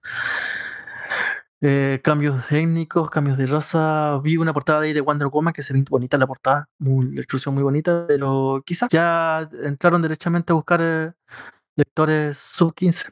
Sí, sí, sí, me imagino. Esa fue la, yo creo que en algún momento DC no lo manejó bien, pero hubieran tomado siempre el argumento de varias realidades. O sea, si se ah, que se acabara el universo y luego iniciáramos con otro que era imposible de conectar con el anterior y básicamente tú cerrabas, tú cerrabas líneas temporales, continuidades, dimensiones, pero nunca, nunca usaron este recurso que siempre quisieron retomar el, el hecho de que ya existía algo y, de alguna forma tenía que, que impactar en lo, en lo, que se estaba haciendo. Creo que eso terminó confundiendo a la gente más de, de ayudarla. ¿eh? Esas son las premisas que está asumiendo ahora DC. Creo que sí. Eh, por ejemplo, está Dead Metal. Ya, Dead Metal también en teoría es un universo alterno ocurre con los personajes principales, pero no ocurriendo en el universo principal. Ahora, dependiendo del éxito de la serie o no, uno entenderá que el universo secundario va devorando al universo principal. Y eso es lo que intentan hacer con DC, mm, eh, con Future State. Pero el problema está que la, la, saga de la serie principal está bien perdida. El universo principal está bien, bien, bien perdido y no diría que agónico, pero casi. Creo que en Crisis en Tierras Infinitas debe haber terminado eso. y ya. pues, quizá, quizá hubiera sido una muy buena solución. Bueno, al final. Ah, pero. Pues dígame. Antes de. Bueno, para terminar, eh, como siempre, Alan Moore es Alan Moore y tiene un guiño a Calipsis, al, a la sensualidad. Em, en algún momento, Dana Lang y. Sí, sí, sí. El, colorín de. no me acuerdo cómo se llama el, el fotógrafo. Em, ¿Cómo se llama este colorín? ¿Te acuerdas? No, pero siempre lo eh, acompaña. sí, no, no, Speed Ross es. Oh, se me fue.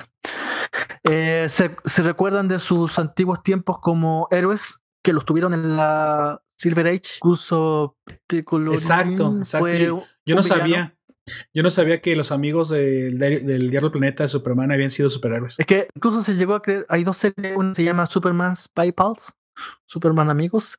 Otra Superman eh, Super, eh, Superman Family o Family Superman. Y ahí imagínate que había todo lo que podía caber en superpoderes kryptonianos. Y estos, estos amigos, también guiñando la Silver Age, se acuerdan de esa época de oro como superhéroes y su guiño psicalíptico, erótico, no sé cómo decirlo. Vemos a una Lana, Lana Rons, eh, Lana, Lana, Lang desnudándose al frente de una, una tina le vemos desde los tuyos para abajo. Nada más, no muestra nada más. un guiño bastante erótico porque viene de ninguna parte, pero sí tiene sentido. Eh, eh Curse One y Alan Moore. Solo quiere decir que en ningún, ningún momento, ni siquiera con las muertes, es explícito. Pero incluso con la muerte de Crypto, como dije, eh, matando y siendo asesinado a, la vez este, a Kryptonita Man o al hombre Kryptonita, no se ve, o sea, tú te imaginas que le rompe el cuello el perro al, al enemigo y al final el enemigo por la Kryptonita lo termina matando, pero no se ve, o sea, no hay sangre. Y esa es la, la, la gran apuesta de Alan Moore porque ni siquiera tiene que haberla. Los hechos son tan crueles por sí mismos que no requieren ser explícitos. Y a eso es lo que me refiero con la forma de escribir. Este momento se nota que es erótico, pero ni siquiera muestra nada. Y te, deja con las ganas, te deja todo el tiempo Alan Moore con las ganas. ya, ya se debe ver a Lana o ya se debe ver las muertes eh, explícitas, porque no hay sangre, eh, lo acabo de decir. No la hay. Incluso la muerte de Lana Perdón si ya se es un spoiler muy fuerte. La muerte de Lana no es tan explícita, aunque sabemos que es asada viva. Es, es completamente carbonizada viva, lo cual vendría siendo una, una muerte extremadamente cruel, la cual ni siquiera Superman sintió y cuando se entera monta en cólera y, acaba con todo el mundo, ¿no? Los héroes del. Yo quiero preguntarle aquí: ¿los villanos del futuro sí tenían permitido interactuar? ¿Que no se supone que también deben tener cuidado con no cambiar el tiempo? Es que eso. Bueno, yo creo que la Legión de Superhéroes tampoco se, se pregunta mucho por eso, les da un poco lo mismo. Cambiaron el tiempo, porque no, la gente de superhéroes son como unos 15 superhéroes, pero justo por eso eh, llevan a Supergear, básicamente para apoyar el argumento y que se cierre todo, todos los personajes relacionados con Superman mueran. Pero los, los villanos también. Ajá. Sí, la legión de, de villanos, eh, claro, tampoco se entiende mucho porque ellos vienen de un futuro que en teoría la legión de superhéroes inspira a los héroes del pasado. Van a ver cómo Superman muere, que no significa una victoria para, para ellos porque su futuro todavía existe. Sí, sí, sí. sí pero incluso interactuar con el pasado eh, puede ser grave. O sea, ellos no tuvieron cuidado de. Porque precisamente un villano del, del futuro es el que mata a Lana. Ajá. Es, el que la, es, el que la, mata. Dices, es que, bueno, yo creo que no, no, tiene tanto. Bueno, como yo lo entiendo, eh, no tiene tanto temores con la paradoja del abuelo este argumento, no, no, se mete mucho ahí, es un poco lo mismo. Por eso no los deja pasar, lo, eh, terminan siendo el personaje humorístico los villanos del, del pasado, sí. que apenas pueden arrancan. Se regresa a su tiempo. salvo, salvo poder freír a, otros seres, no hace mucho más. Sí, una, una, leía, leía las, este, las mentes, otro freía a los enemigos y otro lanzaba unos rayos, que es el que mata a, al, al, periodista, al fotógrafo, que nadie recuerda su nombre. Y ya, o sea, ese es el punto. Pero ellos sí tienen algo importante que hacer. Creo que Lana afortunadamente no muere lo puro tonto, es quien eh, logra despertar a, a, Lex Luthor de su, de su sueño y en trance. Y esto es como que a mí me dio todo el, el, recuerdo de Smallville con esto, porque si alguien podía despertar a, a Lex Luthor, esa, esa era Lana. Logra como despertarlo, Lex Luthor mismo es tan orgulloso que no quiere ser controlado por Brainiac y, y, pide ser asesinado. Creo que esos enemigos, perdón, esos eventos que van, las personas que van muriendo, las construye Alan Moore perfectamente, porque precisamente son los personajes que tienen que morir para desconectar a Superman del, del, del, presente. Es decir, todos estos muertos son exactamente aquellos los más cercanos a Clark Kent. Que luego sabremos para qué lo hizo Alan Moore. Pero en este momento todo parece que se derrumba todo el círculo interno de, de Clark Kent. Pues todos fallecen, excepto Lois Lane. Para que sobreviva para contar la historia, supongo. Sí. Y en. Bueno, y aparte de ella, nadie más se acuerda de lo que pasó en ese momento. Sí. Y los que se acordarían están muertos. Eh, claro, tienes razón, Pu. Salvo Lana Lang, tuvieron un. Tienen una especie de tensión amorosa con Lex Luthor. Nadie más cercano al, personaje. Sí, sí, exactamente. Eh, y aquí se ve como que Lex no era tan malo. O sea, al fin te lo cuentan como. Sí es el villano, pero todo el tiempo sus motivaciones son superar a Superman más como un rival, no tanto como un asesino. Supongo que esa sería la, la comparación. Y Brainiac lo obliga a asesinar, lo cual incluso Lex Luthor rechaza en su moralidad, lo, cual lo termina redimiendo, ¿no? vemos cómo hay un asesinadero, eh, ya no es mi idea seguir diciendo todos los detalles, leanla, está muy buena, les, les garantizo que les va a encantar de la primera página a la última. Pero bueno, todo el mundo queda, si no muerto, incapacitado. Y al final todo se resume a un Clark Kent con Luisa Lane solos en, en, un campo de guerra donde solamente hay cadáveres, muerte y víctimas. Sin embargo, sucede algo muy, muy curioso el, el, campo de fuerza que había puesto Lex Luthor para que no pasaran, digo Brainiac, para, o bueno, cuando eran ambos, para que no pasara la Liga de la Justicia, que recordamos que está en este momento afuera de la fortaleza, pero no puede entrar a ayudar a Superman, sigue en pie, aunque el aparato ya había sido destruido por esta incursión heroica pero suicida de, de Lana, de Lana y el fotógrafo, lo cual no tiene sentido. Es lo único que no cuadra, ¿por qué demonios el campo no ha caído? si ya el aparato que lo produce está destruido, ¿no? Y es donde Superman, en, una eh, epifanía, logra atar todos los cabos, logra, logra eh, reunir todos los eh, recursos entrópicos en su cabeza y por fin da la explicación lógica de lo que ha estado sucediendo. Por fin logra articular el nombre del dios que ha estado orquestando el apocalipsis contra él. ¿Me quiere contar este, este momento, Don Comics?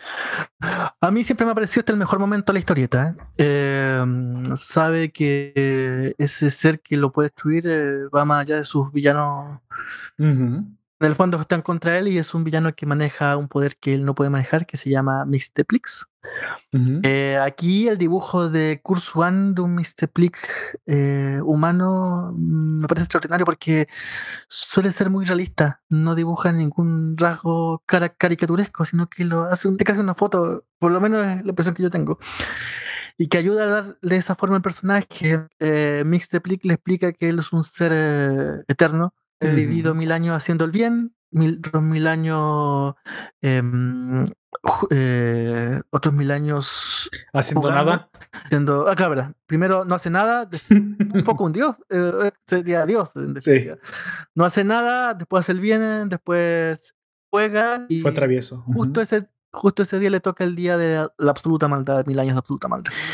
Y aquí se transforma, se vuelve un ser extraño y que esto yo también, lo, esta interpretación es más con el tiempo que de la primera vez que lo leí. En, teoría esa, esa, forma que dibuja Kurzwan es eh, una especie de tesseracto, un, un ser múltiples dimensiones que no, no, puede ser observado por el ojo humano. Sí, eso, eso da la, la, impresión de que no se puede describir bien porque es un ser de la quinta dimensión. Claro. Y él le dice a Luis, eh, me duele la cabeza solamente en pensar. y ahí es cuando Mixteplic, pensar en ese, solamente recordarlo, porque claro, es un Tesseract, una, una forma que va más, más allá de las tres, cuatro dimensiones. Sí, del entendimiento humano, exactamente. Y se, y ahí es cuando le dice, ¿tú crees que un ser de la quinta dimensión parece un ridículo payaso con bombín? Y se transforma en este ser. Y eso me parece que las mejores, o sea, por lo menos a mí la, la línea que más me, me gustaron de este supervillano que ya viene por todo y por toda no durará mucho, mucho más allá tampoco porque es la conclusión y descubrimos para qué servía el regalo de la Legión de Superhéroes. Exactamente. Y de hecho, no sé si cuento al final. Pues si quiere, ya estamos en los spoilers, así que lo puede contar para dar su opinión acerca de si le gustó o no le gustó. Y Creo que sería buena idea. Claro, lo manda a la zona negativa, donde tiene a dos villanos, dos generales villanos sucesores de Krypton. Y entre que lo manda la mitad de su cuerpo a la zona negativa y la otra mitad se devuelve a la, a la quinta dimensión. Lo termina reventando. Lo que hace muy una muerte muy bueno y este ser de múltiples dimensiones que es más allá del humano, hace eterno, es un ser lovecraftiano por todas partes. Sí, claro. El, el personaje que quería para que fuese su villano. Y mm, lo, lo, envía a múltiples dimensiones, múltiples realidades, termina destruyendo y a su vez hace que Superman caiga en que ha quitado una vida que ya no puede seguir con su lucha. Eso me pareció muy dramático de parte de Superman, pero supongo que hasta, hasta este entonces, en ese momento, Superman no mataba. porque para mí Superman ya ha matado varias veces, pero supongo que el de este tiempo no había matado y por lo tanto pesaba tanto un, asesinato de su parte. Hay, otra cosa que, quiero preguntar de Mr. Explic o Mix Explic. O sea, entiendo que podría parecer un poco ridícula la, el, el, villano, pero no lo es tanto, ¿eh? Sí se explica como que, ¿sabes que Soy un dios y en algún momento se tenía que pasar. En algún momento me aburrí y te quiero matar, porque matándote voy a comenzar el reinado de terror de dos, de dos mil años, porque ahora ya tengo, ya no tengo ni siquiera, eh, ya, me aburrí de estar haciendo lo que estaba haciendo. Y muy probablemente cuando termine de ser un villano me voy a volver a una persona culpable. O no sé qué sentimiento va a ser el que experimente. O sea, no es nada personal. Eso es a lo que me refiero. No, no es nada personal. Y, y es un golpe tremendo porque para Clark Kent, para Superman, la muerte de sus, de sus allegados, la manipulación de, sus, de los villanos más fuertes, no somos nada para un dios. O sea, meterse para un dios estamos en un contexto diferente de la conciencia. Para este es un juego y para mí lo es todo. ¿Cómo es posible que este dios se atreva a jugar con la vida de, de los que sí sentimos, básicamente? Pero curiosamente, parece ser que la zona fantasma lo puede contener. Esto lo sabían los, la Legión del siglo 30. porque yo, bueno, yo no podría asegurar eso. Si yo fuera Clark Kent, no estaría tan seguro que la zona fantasma pudiera contener a un ser de la quinta dimensión. Sabemos que en la estatuilla se da un guiño a que, o sea, sí, intervienen en el pasado, nomás que no lo dicen de forma directa. Le, hacen que sabían que Luisa Lane le iba, le iba a decir a Superman en algún momento al analizar la estatuilla que es posible que le estén dejando un mensaje de que, la, que lo mande a la zona fantasma. Pero ¿cómo estaban tan seguros que la zona fantasma podía contener a alguien de la quinta dimensión? He de suponer que es un conocimiento que solo, solo existe en el siglo 30, ¿no? Si no, Clark Kent no es estúpido, se le hubiera ocurrido encerrarlo ahí. Por hasta entonces sabemos que solo han encerrado mortales. Y ese ser, pues es un ser inmortal, de una dimensión distinta, inconcebible, inconceptuable, inarticulable. No había como que razón para pensarlo, ¿no? Supongo que este es el, el, guiño, el último regalo del conocimiento del siglo 30 que sí terminó haciendo mella en el pasado.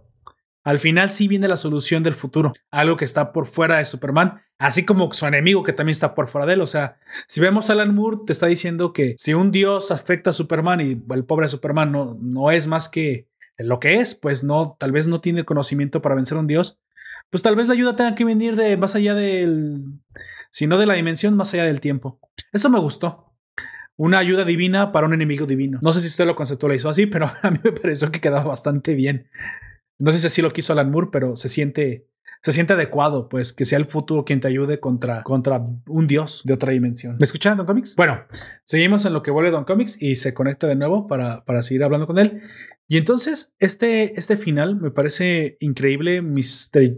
X, Y, Z, P, T, L, K, que Misplick, como lo dice muy bien Don Comics, yo no lo puedo eh, pronunciar demasiado bien. Se muestra como el villano aunque solía no ser un villano, pero ahora decidió serlo. Y es lo que todo el mundo eh, piensa de repente, ¿no? Y, lo mismo, y curiosamente lo mismo piensan de Superman. para, para Superman, Mixplick es lo mismo que para Batman es Superman. Y el día que este dios se vuelva malo, ¿qué vamos a hacer, no? Bueno, el día pasó, pero el día pasó para Superman, no, para Batman. La historia en la que Superman se volvió malo, a veces la tenemos en Injustice, ¿no? Ese es, ese es el equivalente, pero para Batman. Ah, ya volvió a Don Comics. Entonces le comentaba a Don Comics que me parecía que la ayuda divina del futuro había quedado bastante bien, había cuadrado bastante bien contra el enemigo divino del presente de Superman. Al final lo, ayudaron pues de, otro tiempo.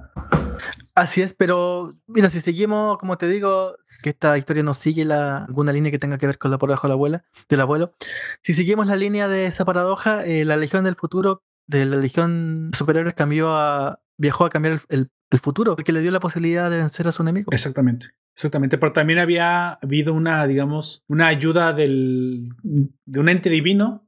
Supongo que si no seguimos la paradoja, el mismo hecho de que la Legión haya vuelto al pasado a ayudar a Superman es la misma historia que tenía que existir para que llegaran al futuro que existe. Es decir, ellos no cambiaron su futuro, su viaje al pasado ya era parte de la historia. Y esa es la única. Este, este, esta teoría del tiempo no es la, no entra en pareja del abuelo porque es la paradoja, es la, es la teoría de que toda acción en el pasado, del futuro al pasado, ya es parte del mismo pasado. De tal forma que tenía que suceder este viaje. Ellos viven en un, en una profecía autocumplida en un futuro autoconstruido con su propio viaje al pasado. Ya sé que parece, puede parecer complejo, pero cuadra bastante bien ya que tú nunca puedes cambiar el tiempo según esta teoría. Y eso fue lo que pasó. La Legión no cambió el futuro, sino construyó el futuro en el que viven gracias al, viaje pasado que hicieron. ¿Cuál hubiera sido el, futuro original si no, hubiera, hubieran existido ellos? Muy probablemente la muerte de Superman, ¿no? Muy probablemente no hubiera podido vencer a Mr. Jix Plick. Pero bueno, sucede, lo vencen, lo parte de la mitad. Mr. Jix Plick este, se da cuenta por alguna razón de que va a ser encerrado en la zona fantasma. Sabe que sí puede ser encerrado. Creo que este conocimiento que no tenía Superman, que le proveyeron del futuro, Es algo que Mr. G. Split sí sabía. Así que en un esfuerzo de evitar el rayo que lo lanzará a la zona fantasma, trata de volver a su dimensión. Recordemos en los cómics se dice que se tiene que decir su nombre al revés. Este Mr. Supongo que si es Mix Plick, Plick Mix, o sabrá Dios cómo se, cómo se pronuncia. Él mismo lo dice para poder volver a su, a su dimensión. Sin embargo, justo en ese momento lo golpea el rayo. Y bueno, sucede lo que nos comentó Don Comics. Se parte en dos el ser y bueno, ya sabemos, si existieran tripas interdimensionales, lo destriparon interdimensionalmente. Esto causa un golpe moral en, Clark Kent de una, de una, pues una magnitud exagerada, si me lo pregunta, un poco dramático el, el hombre, y decide tomar la decisión de, de, acabar con su vida, comillas, comillas. Cuénteme un poco de, de, este, de esta acción, Don Comics, porque aparte yo no conozco qué es lo que hacen todas las kriptonitas. ¿Qué, qué significó esto para Clark Kent? teoría habían en la Silver Age había múltiples kriptonitas de todos los colores posibles que tenían distintos efectos. Eh, cuando Denny O'Neill a la colección surge la idea del kriptonita Nevermore, kriptonita Nevermas y termina o entre comillas, termina con este argumento de las múltiples kriptonitas, pero a su vez vuelve a un Superman más, eh, más humano, no tan mega heroico como lo era hasta la época del, como te digo, Silver Age, en que tenemos un Superman que es está una deidad total, porque es un genio científico, eh, casi el mejor investigador del mundo si no fuera por Batman, eh, también es un superpoder. Sí, sí. Em, después de que Danny O'Neill deja, porque duró muy poquito en Superman, eh, vuelve la idea de las kriptonitas así con menos uso de kriptonita y me parece que aparece en tres. La morada distorsiona sus poderes de manera que nadie conoce mucho, o sea, en vez de tirar rayos por los ojos, puede tirar agua, puras cosas así. y la dorada, aquella kriptonita que le quita todos los poderes de. Básicamente lo, le quita toda la genética kriptoniana. Lo vuelve mortal, lo vuelve humano. Se vuelve un ser humano. Mm, y esa es la que retoma la amor en esta nueva saga. Eh, como te digo, tampoco se hace. Bueno, en un. Cuando aparece el hombre. El hombre, el hombre, eh, el hombre de Kryptonita. Salvo eso, no se hace mención de otro tipo de Kryptonita, pero sí se determina el, guiño, cerrando el guiño con esta última Kryptonita alternativa que es la dorada. Y que lo volvería en, humano, nuevamente. Y que le entra a esta sala, que sería una sala de. que se hizo en la Fortaleza Soledad, una especie de sala de emergencia. Cuando sus poderes estén descontrolados, él entra, en, teoría entra a esta sala para perderlos totalmente. Porque también existe una kriptonita cuyo color no me acuerdo, que le quita solo los poderes parcialmente. no me acuerdo qué color es. Sí, yo tampoco me acuerdo muy bien. Un argumento de Deus en máquina, he usado el, frecuente número de kriptonitas de diversos colores que aparecían una y otra vez en la viñeta, o abriendo un argumento o cerrándolo. Pues la azul mató a Bizarro. No sé qué es el azul, pero la azul mataba. Así que, que ser el color opuesto al verde. Ah, para él, ¿verdad? ¿Y quién sabe qué le haría el azul a, a, Clark Kent porque parecía no ser afectado por el azul. Estaba muy cerca y, no, y, no, le pasó nada. La kriptonita verde no, afectaba a Bizarro. Ah, bueno. Entonces ya sabemos que la kriptonita Bizarro era azul. Bueno, esto termina. Por fin la, la Liga de la Justicia entra, ven la masacre, no encuentran nunca a Clark Kent y la entrevista termina. Luisa Elliot, ahora su nuevo apellido, despide al, al periodista después de, la, de su casa, después de haberle dado la información que necesitaba y parece que todo termina con una eh, reconfortante historia que se contará en el Daily Planet y cuyo, cuyo evento no sucederá al menos que se vuelva a cumplir otros 10 años de la muerte de Superman. Es, si es posible que vuelvan a, entrevistarla. El esposo, una, generación, una nueva generación. Una nueva generación. El esposo de Luisa Elliot, el señor. ¿Cómo, cómo era, ¿Cuál era el nombre? ¿John? ¿Era John? Eh, sí, John me parece. El, Elliot. Bueno, el señor Elliot. Voy a decir el señor Elliot porque no recuerdo el nombre. El señor Elliot. ¿El periodista o el.? No, el, esposo, el nuevo marido. El, marido llega, ah. obviamente, y pues le dice a Luisa, ¿no? Vamos a, vamos a, este, pues hacer cosas de maridos. No sé si iban a comer o no sé qué demonios. Y curiosamente, el hijo de Luisa y el señor Elliot, el pequeño Jonathan, está jugando eh, a un lado de, un, de unos cubos de, carbón. Y esa historia termina de una forma un poco ambigua, dándonos a entender que después de que el niño toma un pedazo de carbón entre sus manos y lo presiona con una fuerza sobrehumana, lo vuelve diamante, nos da a entender que pues este señor Elliot fue todo el tiempo el que se había dado por muerto Superman. Jonathan, Jonathan Elliot. Jonathan Elliot. Ah, ok. Y el niño también se llama Jonathan, ¿no? Es el pequeño Jonathan también. Sí, pequeño Johnny. El pequeño Y Johnny. como siempre, con la, termina con la psicalipsis eh, después de que el em, pequeño Johnny vuelve diamante, este pedazo de carbón. Superman, eh, o sea, que alguna vez Superman tiene una cita erótica con Lois Lane, que le dice, vamos a tomarnos una, Ah, es cierto. una copa de es vino y cama. Muy a lo- Exactamente. al amor. Siempre su guiño ahí. Y antes de cerrar la puerta, simplemente Jonathan Elliot o Clark Kent, como ustedes le quieren decir, voltea a la cuarta pared y nos guiña un ojo, dándonos un final Típico- bastante abierto. Típico gesto de Superman. Exacto. También se ve en eh, eh, el regreso del caballero eh, Returns of Dark Knight. Ujú. También le hace ese mismo guiño al personaje eh, de Robin en la tumba de Batman, porque sabe que Batman está vivo. O Bruce Wayne. Em, eso es, le pasó al hombre del mañana. Eh, Es una saga, bueno, no una saga, es una historia. eh, tuvo bastante éxito, tanto que fue, que ha sido una y otra vez citada por los DC Comics cada vez que termina una época. Antes de, mil- antes de mil, antes del año 2011, antes Sí. del inicio de The New 52, tam- Superman también tuvo una muerte o una despedida de su época anterior en una saga que se llama Superman, los pies sobre la tierra, Ah, ok. de J. Michael Straczynski, que también es una especie de, son seis tomos me parece, una miniserie de despedida de todos los personajes, qué sucede con Lois Lane, con Batman, a qué se dedica después tipo granjero. Antes de mm, Superman, ah, perdón, antes de Rebirth, bien voy a ver otra despedida del personaje en una serie que se llama tan explícitamente como Últimos días de Superman, los últimos días de Superman, en que tenemos al personaje en esto ya es un poco más confuso porque es una especie de tierra paralela. Muere un Superman de una Tierra X, pero llega el Superman de la Tierra original que ocupa su lugar. También es una despedida. Por último, se va despidiendo de Batman, de Wonder Woman, de todo su universo que lo construye. Como te digo, este, este tópico de, la última, de la última historieta se va guiñando una y otra y otra vez. Claro que sí, cada vez que se guiña tiene menos sentido y menos calidad.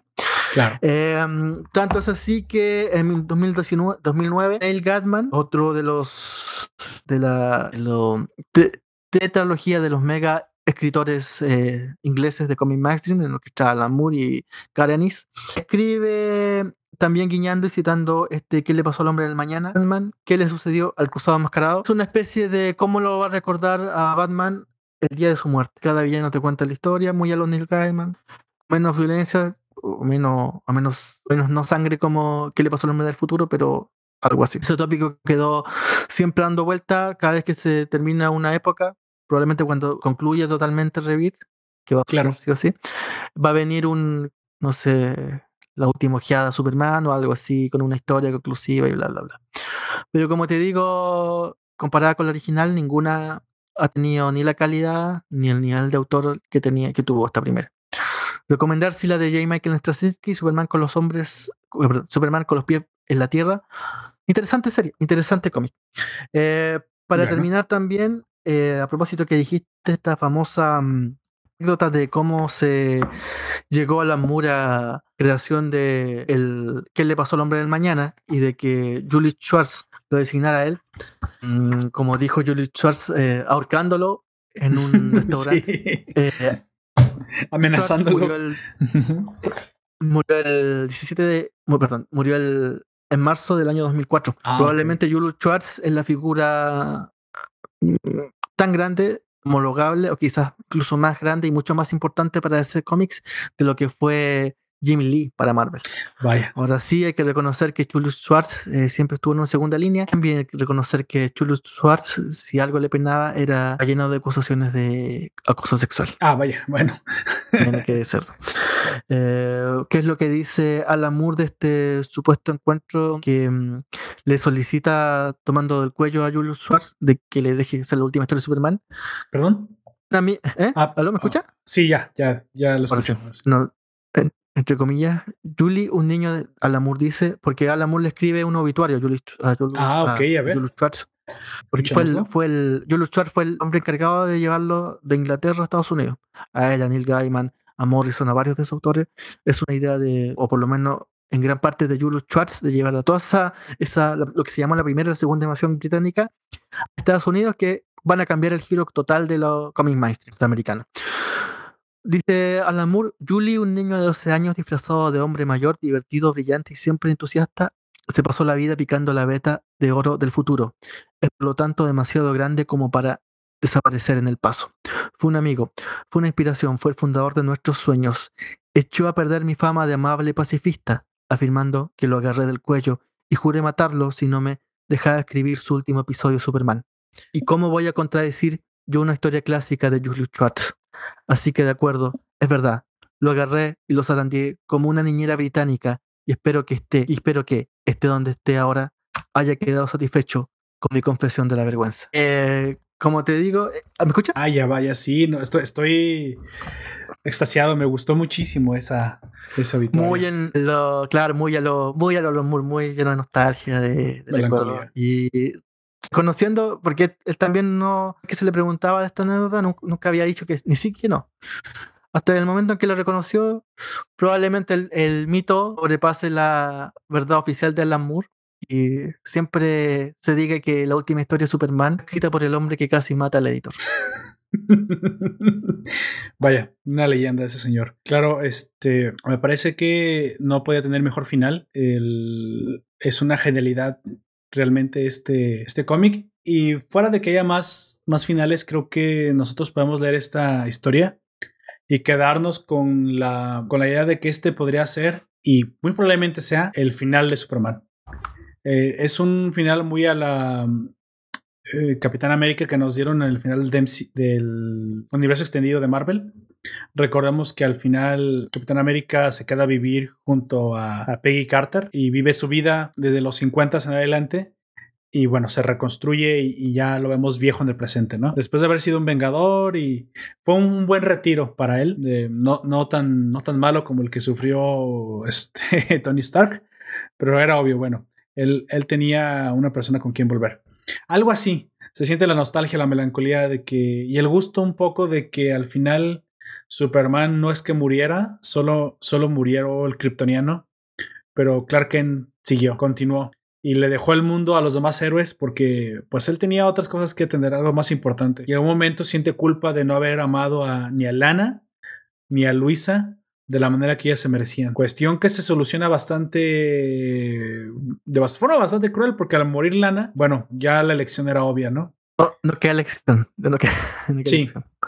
Y, lamentablemente hay algo, hay algo, algo feo, pero no es tan feo, sino pues tú puedes interpretarlo como tú quieras. En algún momento, Lana, con su super oído, ya que se convierte en un superhéroe en, en esta historia, escucha de los labios de, Superman que él jamás va a confesarle a ninguna de las dos su amor mientras las, dos vivan, porque no le puede confesar a, Luisa que ama a Lana porque representa su pasado, ni puede confesarle a Lana que ama a Luisa porque representa su presente. Esto hace de alguna forma que Lana se quite de en medio. No lo sé, o sea, es un poco cruel, pero al final creo que Lana sabía que ella detenía a Clark Kent y si no fuera por ella, él, ya hubiera sido feliz hace mucho tiempo con Luisa. Incluso en la parte romántica, digamos, el melodrama sutil que Alan Moore escribe en esta historia, eh, es completamente minimalista y tiene los elementos que tiene que tener y te llega como te tiene que llegar. O sea, incluso eh, para esto logró darle cierre al, al hombre de mañana porque al final él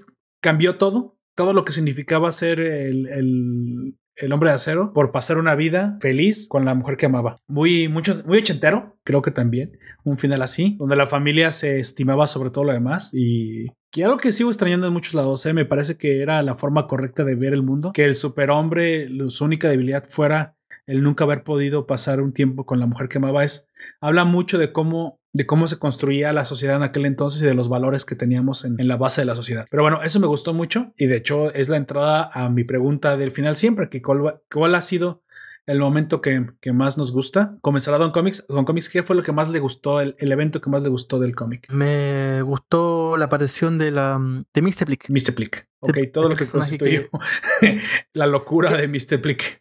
De cortar las páginas. Sí, sentido. sí, es muy bueno da, da, da la impresión de dar miedo, o sea, En algún momento dice, yo no soy un bufón. No, no, no, vas a ver lo que, lo que soy de verdad. Soy un, soy un dios y, aparte decidí ser malvado. O sea, se siente Superman un poco, un poco indefenso, ¿no? Ahí. Creo que para mí fue la muerte de Lana. Y no porque haya sido mi favorita, pero creo que todo. Desde que se enteró de que Superman realmente se decantaba más por Luisa, pero nunca lo iba a decir. Ella toma una decisión de hacerse para un lado y tomar el riesgo. Aunque no creo que haya querido suicidarse, nunca creo, creo que haya sido ese el, caso, pero el cómo fue tan importante su decisión y cómo eso terminó también salvando a, a, este Alex Luthor es un poco Smallvilleesco esto, o sea, para los que vimos Smallville y a mí me encantó de, chico cuando era adolescente la vi, da un cierre un poco nostálgico al pasado de Superman y creo que eso fue lo que más me gustó, ese, ese momento de la decisión de Lana. ¿Y personaje, Don Comics, qué personaje le pareció más interesante durante toda esa historia? Eh, me gustó la Liga de la la Liga del Mal, la, perdón, la Legión de Legión de Villanos, por el, el, ridículo, esa especie de ridículo. Sí, sí, sí. ridículo torpe, sino eh, villano tonto. Un desahogo cómico, ¿no? Ay, siempre no, es muy peligroso aquí, vámonos. Ahora también, también son asesinos. sí, sí, claro. de Tarantino, un villano de Tarantino. Sí, exactamente. Creo que para mí Scripto me gustó mucho, no me gustó que lo mataran, pero me, gustó como, como el mejor amigo del hombre también, pues es, el super mejor amigo del hombre para el superhombre, ¿no? Es, me, me, gustó mucho que no fue inútil su muerte y que tenía un significado bastante, bastante alto para Superman, pues él en algún momento le dice Crypto, Crypto, tú eres parte de mi familia, el que estás aquí pues es muy importante y como que de cierta manera el perro lo entiendo, no, no sé, o sea, me, me, gusta mucho la lealtad que le profesaba la mascota, porque al sentir el peligro que se, que cernía sobre Clark Kent, él volvió del universo solamente para protegerlo. Y eso me gustó mucho, me gustó muchísimo. Por eso esta, este lugar se lo voy a dar a Crypto, el perro.